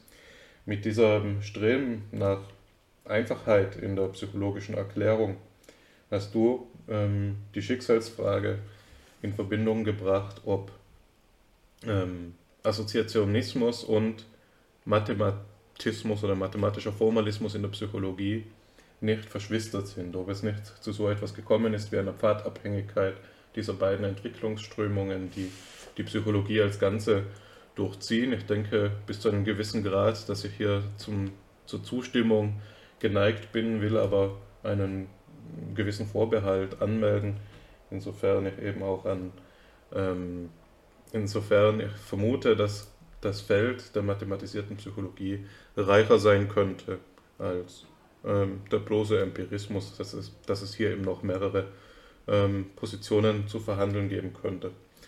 Wir haben auch immer wieder über Theory of Mind gesprochen, über ähm, diese Anwendung des Assoziationsgedankens in der Frage nach dem empathischen Verstehen und so eben einen Beitrag dafür geleistet, die äh, Potenziale des Assoziationsbegriffs sichtbar zu machen. Seine Limitationen liegen in dem, was du jetzt ähm, zuletzt angesprochen hast. Zum einen liegen sie darin, dass ähm, Diskurs der theoretischen Psychologie nicht ähm, zur Genüge erschlossen worden ist im Diskurs angewandter Psychologien, in den Einzeldisziplinen der Psychologie, wird da gar nicht verhandelt. Das ist natürlich ein Übelstand, der ähm, die Potenziale des Assoziationsbegriffs hemmt, ne? selbst wenn der Begriff vielversprechend sein könnte, um die Psychologie weiterzuentwickeln, hilft das wenig, wenn es nicht de facto stattfindet. Ähm, das andere ist äh, sicherlich angeklungen in dem, was ich immer wieder versucht habe, durch äh, den Begriff des Menschenbildes zum Ausdruck zu bringen, dass der Assoziationsbegriff mit einer gewissen Vorstellung davon zusammenhängt, was das Seelenleben ist und dementsprechend eben auch mit einer Vorstellung davon zusammenhängt, was wir sein können. Hier sind Charakterisierungen gefällt worden, wie die der Passivität, der Reizabhängigkeit, der ähm, Irrationalität auch. Es ist ein, ein düsteres Menschenbild, das durch den Assoziationsbegriff nahegelegt wird, das vielleicht auch den Potenzialen des Menschenmöglichen nicht gerecht wird. Schlussendlich glaube ich, dass hinter der Gegenüberstellung ähm, mit der schöpferischen Synthese nichts anderes steht als ein Ausdruck davon, dass das, was wir menschliches Seelenleben nennen, eben erstens fähiger und zweitens wundersamer ist als das, was durch die Assoziation nahegelegt wird. Selbst wenn es im Assoziationsbegriff so etwas gibt, eben wie die Verborgenheit unseres Seelenlebens, so etwas wie ein Unbewusstes, dann ist das nicht, so, so sage ich es jetzt einmal etwas lyrisch, ähm, nicht das schöne Verborgene. Es ist nicht das Verborgene, das ähm, einen Anreiz mit sich bringt, das Rätsel zu lüften, sondern es ist diese brutale Verborgenheit der Materie. Es ist da ein Mechanismus, ein seelenloser Mechanismus, der statt hat, der einfach fortwälzt ohne Sinn, äh, ohne Bedeutungsdimension, der eigentlich nur erschrecken kann. Also es fehlt diesem äh, Menschenbild das Schöne, so könnte man es vielleicht sagen. Eine, eine Kritik, die den Ästheten und den Philosophen mehr überzeugen kann als den Psychologen, so viel ist mir klar, aber doch noch etwas, das ich zumindest anfügen wollte. Genau so viel einmal äh, zur Zusammenfassung. Es hat mich gefreut, mit dir zu sprechen, Alexander. Es war eine für mich lehrreiche Sitzung. Man hat gemerkt, dass du schon äh, länger an diesem Thema arbeitest. Ich selbst erst seit jüngerer Zeit, aber ich habe mir viele Notizen gemacht, die ich jetzt auch gleich noch übersetzen will in meine Arbeit an dem Thema, zumindest als, als Anmerkungen. Also vielen Dank dafür, vielen Dank an die Zuhörer die, ähm, und Zuhörerinnen, die sich wieder einmal die Mühe gemacht haben, mit uns hier über zwei Stunden, knappe zweieinhalb Stunden zu diskutieren. Schalten Sie auch wieder beim nächsten Mal ein. Bevor wir uns ganz verabschieden, erwidere ich noch den Dank ganz herzlich. Für deine Geduld möchte ich mich bedanken. Ich bin ja doch etwas in die im Vollen gegangen. Das Thema liegt mir tatsächlich am Herzen, denn ähm, es ist eine der Schlüsselstellen, eine Sollbruchstelle des psychologischen Gebäudes. Wenn man begreifen will, wie man die Psychologie besser machen kann, gerade weil man sie so schätzt, weil sie so wichtig ist, dann muss man ihr stärkster Kritiker sein. Das wird vielleicht ähm, beäugt, argwöhnisch beäugt, aber es ist doch der einzige Weg. Denn äh, diese Kritik ist das Potenzial, äh, das sie verbirgt, eben für, ein für eine konstruktive Erweiterung. Zugleich verstehe ich, dass Kritik auch gekünstelt sein kann. Deswegen muss sie gewissenhaft sein. Sie muss gerecht und gewissenhaft sein. Kritik heißt ja, wie wir alle wissen, und das hört man sicherlich äh, spätestens an der Universität in jeder zweiten Woche, nicht nur negative Kritik sein, aber ich vermute, dass das mittlerweile auch schon in der Mittelstufe selbstverständlich ist. Ja, Kritik. Dann sagt man vielleicht etwas, ähm, etwas äh, sanfter Feedback oder so. Naja, also Kritik ist zentral. Kritik heißt Auseinandersetzung. Und ähm, gerade weil es eben so eine Sollbruchstelle ist, wie der Informationsbegriff, wie der Kognitionsbegriff, der Funktionsbegriff ist Assoziation ein Schlüsselbegriff. Und den können wir nur verstehen, wenn wir ihn ganz ernst nehmen. Und da habe ich das Gefühl, dass ich den Begriff eben noch kaum verstanden habe. Wir müssen noch viel weiter in die Tiefe dieses Zusammenhangs einsteigen, um überhaupt begreifen, was damit gemeint ist. Ich habe ja erst an der Ober, äh, oberen Schicht des Relationsbegriffs gekratzt. Diese Aporien, die ich vorhin aufgezeigt habe, ist es jetzt in ein drittes oder ist es in den beiden, all diese Dinge logisch zu begreifen, hat entscheidende Konsequenzen für die Psychologie. Und wenn ich von Dichte gesprochen habe, dann meine ich damit genau das zu integrieren. Ja? Also das, was am, in der Logik eine, ein präziser Relationsbegriff ist, das in Verbindung zu bringen mit experimentellen Konsequenzen. Das mag ähm, zu viel klingen, ja, den Bogen zu weit spannen, aber ich sehe, dass es hier eine innere Notwendigkeit gibt, denn jeder und jede, die heute in ihrer, in ihrer psychologischen Modellbildung einen Pfeil zeichnet, ja, die ist genau auf diesen Zusammenhang angewiesen. Und den unausgesprochen zu lassen, kann dazu führen, dass wir vieles übersehen und dass wir auch manches missverstehen. Das ist nach meinem Dafürhalten die entscheidende Motivation für so eine sachliche Auseinandersetzung. Aber das dürfte schon im bereits Gesagten klar geworden sein. Ähm, wie gesagt, meinen herzlichen Dank für die Geduld an dich und an unsere Hörerinnen und Hörer. Bis zum nächsten Mal.